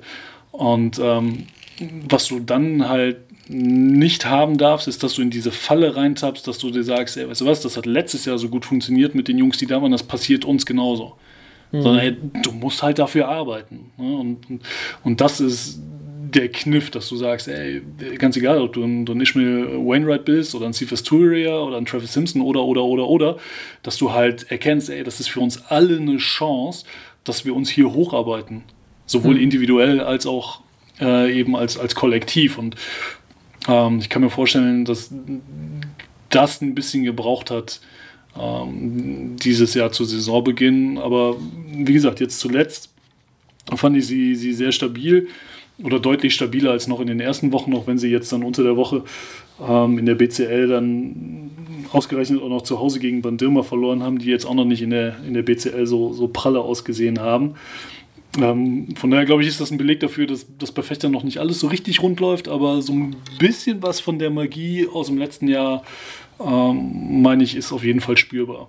Hm, ja, also ich finde auch diese das sollte auch so im Soll eigentlich liegen. Also ne, stehen eigentlich wirklich in beiden Ligen eigentlich ganz gut da und eben diese Doppelbelastung eben ja diese, dieses große Fragezeichen, vor allem wenn du defensiv ja so aggressiv verteidigst wie ja Fechter in der vergangenen Saison in der BBL wie vielleicht kein anderes Team, ist es natürlich immer auch eine Frage, wie verteilst du da die Kräfte und ich finde, da macht eigentlich Fechter, glaube ich, auch bislang eigentlich einen ganz guten Job und man muss ja auch sehen bei Petro Kayes, der eben auch letztes Jahr ein Rookie-Headcoach war und jetzt schon im zweiten Jahr dieses mit Champions League. Ist halt auch was ganz anderes, was da halt für Aufgaben irgendwie auf einen zukommen. Okay, wie bereite ich mich jetzt anders vor, wie regeneriere ich, wie lege ich da den Fokus drauf? Und das ganze Reisen ist auch dann noch eine, noch eine ganz andere Herausforderung, die du jetzt schon meistern musst. Ansonsten, was ich mich bei Fechter auch so ein bisschen gefragt habe, also klar, man kann Spieler nicht eins zu eins äh, äh, ersetzen, das ist klar, aber trotzdem gibt es natürlich immer so verschiedene Rollen, die besetzt werden wollen. Und da habe ich mich auch so gefragt, so, wenn wir jetzt in die Offensive gehen, ähm, ja, der Fokus lag da ja ganz klar auf TJ Bray und Austin Hollins offensiv auch. Habe ich mich so gefragt, wer halt in dieser Saison so ein bisschen in diese Rollen schlüpfen kann. Und ähm, ich denke mal so, was. Ja, aber brauchst du das unbedingt? Also brauchst du einen 1 zu 1 Ersatz? Nee, habe ich ja gerade gesagt, dass das eigentlich gar nicht möglich ist, aber wenn du halt ja. irgendwie trotzdem so ein bisschen so dein, deine Philosophie und dein System hast und das du vielleicht ein bisschen beibehalten willst, dann guck, ist ja auch die Frage, hast du dann auch diese Spieler, die dir eben auch das einnehmen können? Und ähm, da fand ich eben zum Beispiel so einen Travis Simpson jemand, der da auch ganz gut in diese Austin Hollis Rolle schlüpfen kann, was einfach so dieses, dieses Shooter betrifft. Also zumindest habe ich da glaube ich, so ein bisschen beobachtet zu haben, dass es auch so ein bisschen Plays gab, ähm, die auch gerne für Austin Hollins in der vergangenen Saison gelaufen wurden, die jetzt auch irgendwie für Travis Simpson gelaufen werden. So dieses, ähm, ich nehme jetzt mal wirklich mal so drei ballferne Blöcke und komme dann eben oben raus und, und rotzt dann den Dreier rein. Und da habe ich bei Simpson schon das Gefühl, dass er jemand ist, der eben auch diese schnellen, auch teilweise schwierigen Dreier nehmen kann und auch treffen kann. Ähm, das fand ich schon interessant, dass er da in die Rolle reinschlüpfen kann und fand es auch ganz lustig. Ähm, ist mir aufgefallen, teilweise so ein bisschen an die Bewegung so. Er bewegt sich so ein bisschen wie Austin Hollands und dann auch das Lustige, er hat auch an beiden Knien so diese Knee-Pads und auch am rechten Ellenbogen den Elbow-Pad, als, als wäre so der Versuch, so, ah, das ist ja eigentlich auch Austin Hollands 2.0. Vielleicht verpflichtet äh, Fechter nur nach Optik. ganz witzig. Oder, vielleicht war es so, okay, dann ähm, werden, wirst du für Austin Hollands gehalten und ähm, für, für, das Scouting des Gegners. Aber nee, und ähm, so ein bisschen, ja, so, ähm, so Ballhandling vom Flügel, dass du das nicht vom, von Max DeLeo oder von Josh Young von deinen Einsen so wirklich bekommst, sondern halt so vom Flügel, was TJ Bray gebracht hat. Und da vielleicht auch ganz interessant, so Steve Asturia, der so ein bisschen in diese Rolle schlüpfen kann. Ich, ich finde auch irgendwie Sergio Garcia so ganz interessant, so dieser ja, weiß ich, dieser typisch clever, schlitzohrig spielende Spanier, finde ich natürlich auch in einem Kaya-System ganz interessant. Also wie gesagt, es geht jetzt nicht um, die, um den 1 zu 1 Satz, aber halt diese, wenn du jetzt so ein System hast und auch ähm, versuchst, es ein bisschen aufrechtzuerhalten, offensiv, hast du dann eben diese Spieler, die eben auch diese Rollen und Verantwortung übernehmen können. Und da sich zum Beispiel bei Fechter schon das Potenzial, ich würde nicht sagen, dass jetzt auch ähm, die angesprochenen Spieler dieses Niveau von ähm, eines TJ Brace und eines Austin Hollins haben. Ähm, das ist ja auch gar nicht Sinn der Sa äh, ist ja auch gar nicht relevant. Ähm, wir haben es ja auch gesehen, dass es auch da um die Spielerentwicklung geht und da einfach, dass dann der Spieler am Ende der Saison einfach besser geworden ist. Aber ich glaube zumindest, dass es da auf jeden Fall ähm, das passende Spielermaterial gibt, um eben auch dieses System irgendwie in Fechter aufrecht zu erhalten. Ja, absolut. absolut. Ähm, die Frage ist ja auch immer, ne, was, was hast du für, ähm, für Spielercharaktere da mhm. an Bord? Äh, hast du eher Jungs, die sagen, ey, was ist das, ey, wir sind da eher uneigennützig unterwegs oder hast du halt Jungs, die sagen, ey, ich bin nun mal ein Scorer, ich muss hier meine 16, 17, 18 Dinger machen. Ähm, und hast du dann wiederum auch den Rest des Teams so gepolt, dass sie sagen, weißt du was, wir akzeptieren das. Dass du da einen hast, der eben, weiß ich nicht, äh, anstatt seiner, seiner durchschnittlich 10 Würfe, wenn du, wenn es schön auf mehrere Köpfe verteilst, dass du einen hast, der 15 oder 16 Würfe im Spiel eben bekommt. Dafür vielleicht dann ne, weniger Defensivload hat. Also mhm. akzeptierst du dann noch innerhalb der Mannschaft die einzelne Rollenverteilung so. Ne? Und das war meiner Meinung nach das, das größte Plus, was Fechter im vergangenen Jahr ausgezeichnet hast. Dass mhm. du einfach so einen Typen wie Austin Hollins, auch klar, der hat auch noch mit verteidigen können, gar keine Frage. Aber dass das halt akzeptiert wurde, dass, sie gesagt, dass halt alle wussten, ey, der, der knallt die Dinger dann noch und nöcher drauf.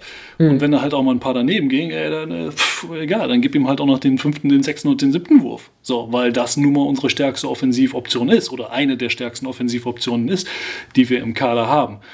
Ähm, und äh, ich glaube, das ist so ein Aspekt, der, wenn, wenn, du, wenn du diese innermannschaftliche Akzeptanz der jeweils anderen Spieler hast, ist das wahnsinnig viel wert. Ne? Wenn, du, wenn du halt jemanden dann hast wie einen Max DeLeo, der sagt, ey, wisst ihr was, Leute? Also ich habe da wenig Einfluss drauf, ob ihr die Dinge jetzt reinknallt oder ob die Würfel daneben gehen. Ich verteidige so oder so, weil das ist meine Baustelle, um die kümmere ich mich und da gucke ich, dass ich uns stark mache. Das, um das andere müsst ihr euch kümmern. Das ist mit Gold nicht aufzuwiegen. Hm. Ja. Ja, ja. ja, ansonsten man, auch haben dann dieser Fakt, okay, du hast irgendwie Spieler, die sich halt auch beweisen wollen, die den Fechter auch so sehen als, als ein Sprungbrett und so. Ich meine, so jemand wie Seth Henricks war da vielleicht auch in der vergangenen Saison auch ein, ein, gutes Beispiel, der ja von der Pro A auch kam und der jetzt dann auch in Ulm bei einem Eurocup-Team spielt. Ich finde auch ähm, diese Saison Ishmael Wainwright ganz interessant der letzte Saison ja in Nürnberg gespielt hat, der auch wahrscheinlich, den muss, der muss den krassesten Oberkörper-Schultergürtel der ganzen Liga haben. Also, das ist ja so ein Schrank. Schon, ja. Also, ich, auch wenn er irgendwie so beim Einwurf oder im Korb steht und dann einfach so mit Lockerheit so einen einhändigen Pastor auf die gegnerische Dreierlinie, ich glaube, der könnte auch wahrscheinlich so footballmäßig von, von der eigenen Baseline mal in den Korb einfach so werfen, weil das kann. Also, das, das wäre ihm auf jeden Fall zuzutrauen, ja absolut. Also ja, aber auch der eine, eine, wilde Geschichte, als, also, weil du es gerade ansprichst, ne, mit, mit Nürnberg. Also, dass du halt da ein Konstrukt hast, wo die auch, oder wo die Falcons gesagt haben, ey, wir würden am liebsten gefühlt den ganzen Kader mit in die erste Liga gehen, dann kämpfst du die ganze Zeit um die Lizenz hier und her und weißt und hin und zurück und weißt nicht, was passiert denn nur am Ende des Tages. Und dann bist du natürlich auch als Spieler irgendwie so in der, in der Schwebe. Mhm. Und, und, dass du dann natürlich äh, dann noch gucken musst, ja, wo bleibe ich denn jetzt selber, wo bleibe ich individuell und dann ähm, und dass du halt in einem Fall wie ihm dann eben bei einem Team wie Raster Fechter landest, ist natürlich ein absoluter Segen, auch für mhm. ihn. Ja, ja. Und liefern und abliefern tut er halt auch noch. Also ich glaube, Auf jeden Fall. Ähm, ja. Topscorer, glaube ich, in der BBL, obwohl jetzt eigentlich auch nicht der der Spiel ist, der jetzt da offensiv so viel forciert, aber das fand ich jetzt auch, äh, als ich mal so auf die Statistiken guckte, so ganz überraschend. What? Okay, hätte ich jetzt gar nicht, gar nicht erwartet eigentlich, weil er naja, in genau. der Champions League dann doch ist so, dass Travis Simpson mit seinen 10 Dreiern pro Spiel, die er nimmt, da schon ganz klar die Offensivwaffe ist, aber in der BBL ist, ist Wainwright ähm, momentan Fechters Topscorer. Ja. ja, aber auch da, ich denke, das ist dann, und da sind wir dann wieder bei dem, bei dem Headliner gegen Braunschweig, glaube ich, das ist so die große Parallele, dass du, dass du eher noch ein starkes Kollektiv. Also ich glaube, dass ähm, ähnlich wie, oder so wie wir es gerade so ein bisschen skizziert haben, ne, als Parallele zum vergangenen Jahr, dass ja jemand irgendwann im Laufe der Saison so ein bisschen noch, gerade was das Scoring angeht, weil das einfach auch mit die, die größte Baustelle ist von Fechter mit 78,7 mhm. machen sie, machen sie die nur die 14 meisten Punkte in der ganzen BBL. Also da ist definitiv noch Luft nach oben. Ne? Ähm, weil nur über die Defense gewinnst du leider dann auch nicht alle Spiele. Ähm, aber ich glaube, dass, dass Simpson einer ist, der da definitiv noch Luft nach oben hat. Und du hast es ja auch gerade mit seinen BCL-Werten angesprochen. Ähm, aber momentan ist es einfach eine Mannschaft, wo, wo die Würfe sehr gut verteilt werden über mehrere Schultern, wo die Scoring-Last insgesamt äh, ganz gut verteilt ist.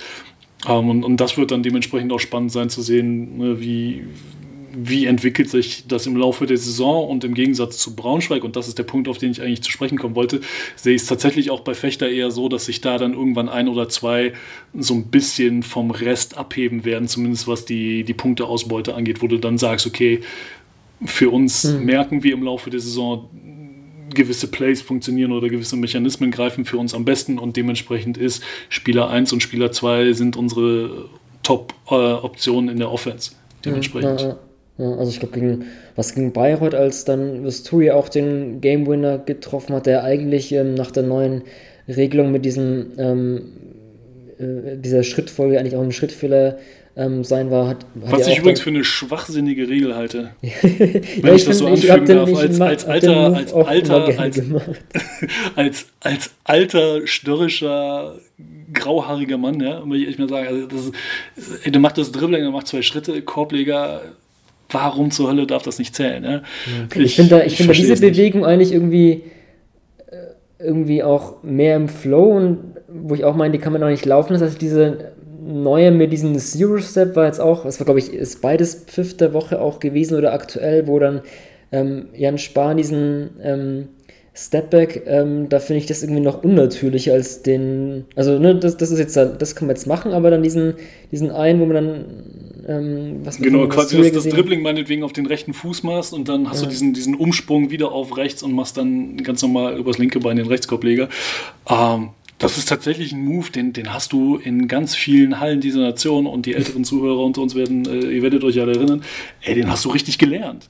Naja. Das haben wir noch und nöcher gemacht, wo du dann irgendwelche Kästen äh, auf den Boden gestellt hast und dann gehst du drauf zu und dann machst du einen Dribbling und dann machst du diesen Umsprung, äh, was echt eine ganz natürliche Basketballbewegung ist. Also ich finde es mhm. schade, dass man so ein Element aus dem Spiel dadurch quasi rausnimmt, aber das ist. Äh, ich glaube, also je nach Liga ist es, glaube ich, auch noch gar nicht wirklich so wirklich angekommen. Also ich glaube, da gibt es viele Beispiele, die es immer noch durchgelaufen wird, aber naja. ähm, Jörg, wenn du nichts mehr zu Fechter hast, ähm, können wir eigentlich zu unserer Lineup übergehen. Oh ja. Also ich, ich kann schon vorwegnehmen, dass ich da auch wieder auf unseren Headliner zurückgreifen werde, weil ich eben ähm, auch jetzt Spieler, über die wir schon gesprochen haben, in meiner Lineup habe. Ähm, ja, heute das Thema ist die fünf, also eine Lineup aus den fünf unangenehmsten Gegenspielern. Wir haben jetzt nicht nur auf die Verteidigung gelegt, sondern es einfach ähm, größer gefasst. Also ähm, mal gucken, haben uns dann wie immer nicht abgesprochen. Jörg, ich übergebe dann gleich mal an dich. Ähm, wen hast du denn da auf die Eins gesetzt? Nehme ich, dann nehme ich unseren, äh, unseren Headliner direkt auf und ich glaube, das ist die, äh, da sind wir uns wahrscheinlich beide einig. Äh, bei mir auf der, na eigentlich, na eigentlich eher auf der 2. Ich glaube, ich bin auch wieder sehr guardlastig. Äh. Ich habe eher so ein bisschen Small Ball Lineup. Äh, Max Di Leo. Ja, habe ich natürlich auch. Ähm, einfach, ja, das ist so eine das ist das, das größte Kompliment, was man, glaube ich, einem Verteidiger machen kann, ist halt einfach eine wahnsinnige Zecke. Du wirst den Typen nicht los, der hasselt, der kämpft. Der hat auch vor allem für einen Verteidiger natürlich äh, gegenüber dem ballführenden Spieler eine unangenehme Größe, weil er einfach einen relativ niedrigen Körperschwerpunkt hat und gegen den ist es dann dementsprechend natürlich auch schwer, echt den Ball nach vorne zu bringen, weil er halt einfach immer da ist. Ne? Und der, äh, ich glaube, was bei Max am meisten mit auffällt, ist, dass er einfach gewillt ist, seinen Körper überall hinzuschmeißen, wo er meint, dass es richtig ist. Und äh, es erinnert, erinnert mich so ein bisschen so ein bisschen auch immer an Konsti Konga aus Ludwigsburg, der ja auch gerne mal einfach äh, sich dann quer übers Feld schmeißt und ähm, größtmöglichen Einsatz zeigt. Äh, das ist definitiv etwas, was, was für mich einfach rausspricht, raussticht, mhm. wenn wir sagen, ey, wir, wir reden von unangenehmen Gegenspielern. Ja, das ist auch so einfach so die, die Blaupause dieses ganzen Stils von Fechters. Ähm, ich hatte auch dann, als ich mit Pedro Kais mal unterhalten hatte und dann auch den Wert von Max DeLeo für, für die Verteidigung, hatte auch so eine nicht martialische Metapher, aber man eben auch, wenn man jetzt mal Basketball und das Militär vergleichen müsste, dann wäre eben der, ähm, wäre die Leo der Soldaten der ersten Reihe, ähm, der den ersten Schlag einsteckt, aber eben so die ganze Mannschaft beschützt. das trifft es eigentlich ganz gut, deswegen, ich habe auch Max de Leo ganz klar auf der 1. Mhm. Dann gehen wir über, ich, ja, auch wieder ein Spieler, über den wir schon gesprochen haben, habe ich auf die 2 gesetzt, Karim Jalo auch, eben auch wegen seiner Defense, ähm, ich habe es oder wir haben es angesprochen, diese langen Arme, die es auch jeden Aufbauspieler schwer machen, wirklich ins Setplay zu kommen, ähm, ist da auch sehr, sehr aggressiv. Ansonsten, wir haben es auch angeschnitten, diese, ja, sein, sein, sein, sein Hunger, wie er da zum Offensivrebound geht, ähm, wenn du da ein Dreier bist, dann musst du erstmal so einen athletischen, knapp zwei Meter großen ähm, Jalo da irgendwie auch ausblocken können. Also deswegen stelle ich es mir auch nicht einfach vor, gegen Karim Jalo zu spielen. Das stimmt. Das stimmt. Da bin, da bin ich sofort bei dir, wobei ich ihn tatsächlich nicht in meiner 5 habe. Mhm. Äh, ich gehe mit Marcus Knight aus Ludwigsburg. Mhm, okay, ja. Äh, das ist aber tatsächlich auch dann eher so ein offensives mhm. Mismatch. Äh, der Typ ist zwar mit 1,88 gelistet, aber ich stand irgendwann mal neben ihm und die hat er definitiv nicht. Also ja, viel, da sind viele Haare mit dabei und seine Huarachis, aber äh, der ist nie im Leben 1,88, aber der, der hat einfach ein A hat er keinen Hals, B hat er auch, ist er einfach ein einziger lebender Muskel gefühlt, der Typ. Mhm. Ähm, und bringt halt, also das ist halt so ein, so ein natürlicher Scorer einfach. Und äh, der, der macht das mit einer, einer, einer wahnsinnigen Vehemenz, ähm, dass du da, glaube ich, als Verteidiger absolut überhaupt gar keinen Bock hast. Also das wäre so, ein, so ein Spieler, wo ich sage, so, oh, bitte echt, lass, lass mich irgendwen anders verteidigen, aber nicht den, weil der, weil der auch einfach, äh, ja, weil es einfach weh tut, den Typen zu verteidigen, weil er einfach, weil er einfach so bullig ist. Ja, ja. Einfach ein Kugelblitz. Ja, ähm, total. Ja. Dann mach gleich weiter auf der 3. Wen hast du da?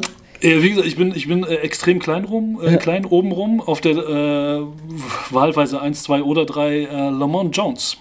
Aktuell ah, okay. BBL Topscorer, 20,4 Punkte, dazu nebenbei noch 5,7 Assists für Frankfurt momentan, eigentlich ja ein Zweier, aber muss natürlich äh, aufgrund des Ausfalls von Anthony Hickey viel auf der 1 spielen. Und der Typ ist einfach, äh, der Typ ist halt irre. Also wenn, wenn, wenn, du dir die Spiele von dem anguckst, was der für Würfe nimmt, also am besten war halt das Spiel, was, äh, was Frankfurt hatte gegen München, meine ich, wäre es gewesen, wo er da völlig amok gelaufen ist, offensiv, und dann fängt er an, mit dem Publikum zu reden, mit sich selbst zu reden, was noch am allerschlimmsten ist. Äh, dann, dann, hat, dann, fängt er an, mit den Gegenspielern zu reden. Also das ist so einer, wo du sagst, so, boah, das ist, glaube ich, auch eine mental taffe Aufgabe, wenn du gegen den ran musst, weil da ist es ganz egal, was du tust. Der, der lebt da so in seiner völlig eigenen Welt und ist äh, darüber in der Lage, ein Spiel zu beeinflussen und, und sich selbst zu pushen, das Publikum zu pushen. Äh, ich glaube, das macht, das macht ganz vieles, aber garantiert keinen Spaß, gegen Lamont mhm. Jones ran zu müssen. Ja, ja ich glaube, er, er, lässt es sich auch wissen, wenn er mal über dich einen Wurf trifft. Also ich weiß nicht, was ein Spiel das war, aber ich kann mich so ein entscheidenden Crunch-Time-Wurf erinnern, wo er dann auch den, den großen Sam Cassell Big Balls Testicle Dance da aufgeführt hat. fand ich sehr lustig, fand das sehr cool, dass es dann kein technisches Foul war in der NBA, wäre es schon ein technisches Foul. Ähm, aber ich, na, ja, finde ich cool. Also ich denke mal so, John Patrick könnte dein Team bisher nicht ganz gut coachen, kann ich mir vorstellen. ja, also müssen, müssen wir jetzt auch den unangenehmsten Coach noch mit reinnehmen, spontan? äh, ja, stimmt. Äh. Aber ne, ne, ja, mal gucken. Ähm, ich habe auf der 3 ähm, Joman Polas Bartolo. Ich bin, bis, ich bin bis jetzt eigentlich auch immer bei der Defense, oder habe mich auch stark dann bei dem ähm, bei dem Begriff des unangenehmsten Gegenspielers auf die Verteidigung festgelegt. Ähm, ja, ist wirklich ein Verteidiger, der gegen große, gegen kleine gegen Ecke, gegen alle möglichen Offensivspieler da wirklich sein Mann steht, ist ähm, ja auch von den, von den Spielern der Liga ja auch, ähm, das war eine Kooperation von der Five und den Wortathleten, auch bei denen ja auch zum besten Verteidiger gekürt worden und ja, wenn es jemand weiß. übrigens. Zweifach sogar, also dann, wenn es einen Award gibt, vielleicht gibt es ja den Three-Peat von, von Basolo, ist glaube ich auch jemand, der auch gerne mal Trash Talk sprechen kann und auch da versucht, in den Kopf des Gegners zu kommen. Aber für unsere Kategorie der unangenehmsten Gegenspieler ist es ja wie prädestiniert. Deswegen Bartolo habe ich auf der 3 und ich gehe gleich F weiter. Finde ich, find ich stark. Also vor allem noch kurz zu, zu Bartolo. Ja. Das ist ja auch einer von den Spielern, wo wir sagen, äh, in Anführungsstrichen, das ist so die ältere Generation. Ne? Ja, Mhm. Jahrgang 85. Aber wenn du dir den, den, den Body von dem Typen aussie- äh, anschaust, er hat halt einen Körper wie ein 25-Jähriger, also unfassbar definiert, der ernährt sich ordentlich, äh, also der, der, der, der trainiert, um verteidigen zu können. So, also der weiß auch ganz genau, ich werde nie im Leben der, der Riesenscorer werden, auch wenn er dieses Jahr echt da, da nochmal was draufgepackt hat, aber der will halt verteidigen und darauf legt er sein Spiel aus. Und das, das ist tatsächlich äh, sehr beeindruckend. Ja. Zu deinem Ich Vierer. Ja, ich mache gleich weiter und dachte, so ein bei unangenehmen Gegenspieler muss auf jeden Fall ein Spieler vom Balkan rein. Deswegen Wladimir Lucic von den Bayern. Ähm, ich glaube auch einfach ein abgezockter Hund, ähm, Du sprichst Ja. mir aus der Seele. der auch bei großen Spielen, der da auch ähm, manchmal mit allen ähm, Wassern gewaschen ist und deswegen wahrscheinlich bei allen Teams außerhalb der Bayern nicht so beliebt ist, aber das ist ja eigentlich ein Pluspunkt für unsere Kategorie. Ähm, ich finde Lucic in der Liga, ich, ich sehe ihn trotzdem gerne aus neutraler Sicht, ähm, weil er auch einfach auch das mentale Spiel drauf hat und ähm, das musst du auch machen. Deswegen habe ich Lucic auf der 4. Den habe ich auch. Da haben wir die, die zweite Parallele. Genau, genau Ja. aus den Gründen, die du angesprochen hast, weil der Typ einfach, der will halt gewinnen und dem ist das völlig egal, ob du ihn dafür hasst oder liebst. Aber der, der investiert sowohl vorne als auch hinten, sowohl körperlich als auch was den mentalen Aspekt angeht, macht er halt alles, um seine Mannschaft am Ende gewinnen zu sehen. Ja, Und äh, ich glaube, nirgendwo wurde es deutlicher als vergangenes Jahr in der Finalserie, wo der einfach äh, in fast jedem Spiel gefühlt so eine Sequenz hatte, ähm, ja, die, die München dann am Ende den Sieg gebracht hat. Ja. Also der, der kann auch einfach tatsächlich wahnsinnig viel. Der kann mit dem Ball, der kann ohne Ball, äh, der kann werfen, der kann zum Korb gehen. Äh, verteidigen kannst du ihn auf, in der Defense kannst du ihn auf mehrere Positionen ansetzen, zumal er ja auch einer ist, der, der körperlich tougher ist, als er, aus, als er aussieht. Äh, Hat ja immer noch so ein bisschen, naja, er wirkt nicht schlaksig, aber wirkt ja eher, eher, eher drahtig, sagen wir es mal so. Aber das ist schon ein ziemlich tougher Hund, absolut. Dann Wen hast du auf der 5? So, dann mache ich gleich, okay, ich bin jetzt erstmal so ein bisschen in die Offense gegangen bei meinem Team und habe ähm, Rashid Mahal Basic. Ähm, warum? Für mich so ein, die Kombination aus, er hat jetzt die Masse, um dich auch einfach im Low-Post wegzuschieben und so bis zum Korb runter, aber gleichzeitig auch diese Spielintelligenz, diese Finesse, wo ich mir halt auch einfach als Verteidiger vorstelle, es ist echt schwer, sich darauf einzustellen, weil ne, wenn du mal irgendwie jemanden verteidigst und weißt, okay, das ist einfach der, ja, der, der schiebt da dagegen, dann muss ich dagegen halten, oder okay, das ist eher der, der hier vom, vom High-Post irgendwie einfach seine Mitspieler in Szene setzt, aber da mal basisch irgendwie so beides so kann, dieses physische, aber auch dieses clevere, stelle ich mir das ziemlich schwer vor und ich finde ihn, um vielleicht einen Verteidigungspunkt anzusetzen, finde ich bei ihm so interessant, er ist für mich der beste Spieler, wenn es darum geht, so in der Low-Post-Defense den Stuhl wegzuziehen. Das sieht man bei ihm so oft. Er ist jetzt nicht stimmt, der, er der, der, extrem smart, ja. ja, nicht so der, der skillmäßig der gute Verteidiger ist. Da ist vielleicht schon eine Schwachstelle, muss man so zugeben, aber das eben einfach dieses, okay, er kommt äh, wahrscheinlich, weil er auch eben selbst so ein guter äh, Low-Post-Spiel in der Offense ist, weiß er eben auch, um was es da ankommt, so Körperkontakt suchen, okay, ähm, das dann spüren und da zieht er so auf den Stuhl weg. Das, das stelle ich mir auch ziemlich scheiße vor, wenn du dann so aufbaust und verschwupp, bist du am Boden, hast einen Turnover und denkst, okay, fuck.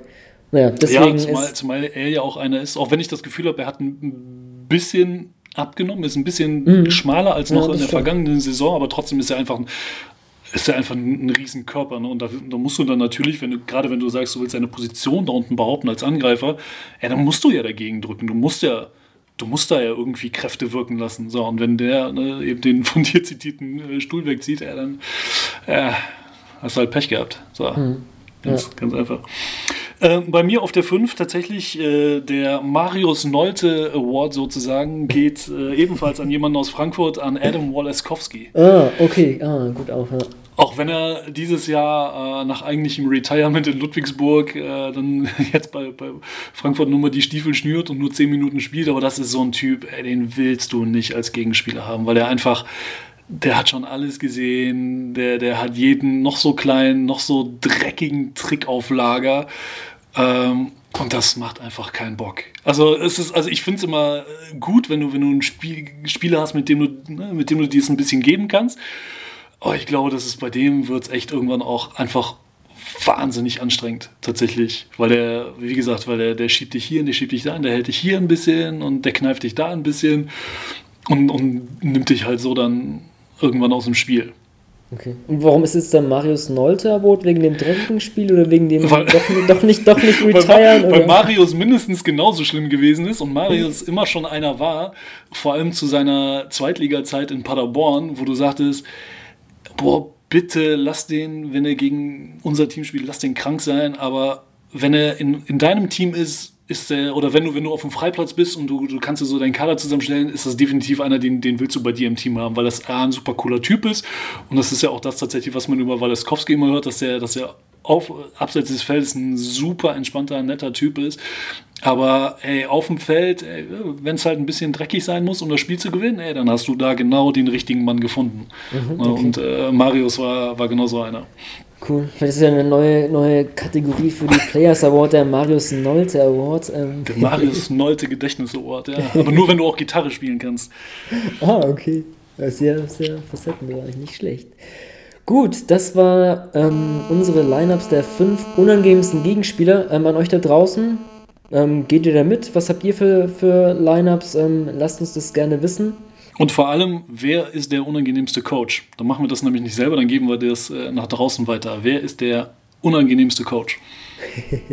das ist auch eine interessante Frage. Kann man natürlich auch, auch so, okay, vielleicht ist ja auch ein Coach unangenehm aus medialer Sicht, weil er irgendwie, weiß ich nicht, nicht so der beste Interviewpartner ist. Ähm, aber, naja, äh, das, das lassen wir jetzt da mal. da machen wir irgendwann mal eine, eine ganz eigene Episode draus. Ähm, Jörg, zum Abschluss ähm, für die Crowd unser Headliner war Fechter gegen Braunschweig. Hast du noch ein anderes Spiel, das du den Zuhörern ans Herz legst, ähm, am Wochenende einzuschalten?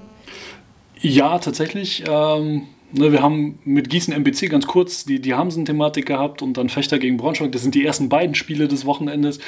Ähm, ich würde noch empfehlen, tatsächlich, beziehungsweise das werde ich definitiv auch selber gucken, Sonntagabend 2030 Bamberg gegen Ulm. Glaube ich, eine ganz spannende Geschichte. Ähm, Ne, zwar, beide Teams sind international unterwegs, beide Teams jetzt mit neuem Coach unterwegs, äh, viele spannende Spieler, die man einfach auch gerne sieht. Ähm, vor allem einfach ne, Kilian Hayes auf Ulmer Seite beispielsweise, den wir gehabt haben, Luis Olinda als Youngster bei, bei Bamberg, also viele spannende Personalien, äh, die für, für großes Kino hoffentlich sorgen werden am Sonntagabend, falls der Tatort nichts hergibt. falls der Tatort nichts hergibt, ja. Ja, ich muss sogar auch mitgehen, das habe ich mir auch, auch notiert. Ähm, mal auch eine ganz interessante ähm, Tip-Off-Zeit ähm, am Sonntagabend. Ähm, ja, Gießen MBC natürlich, haben wir schon gesprochen. Aber ansonsten Bamberg Ulm so als, als Rausschmeißer am Sonntagabend.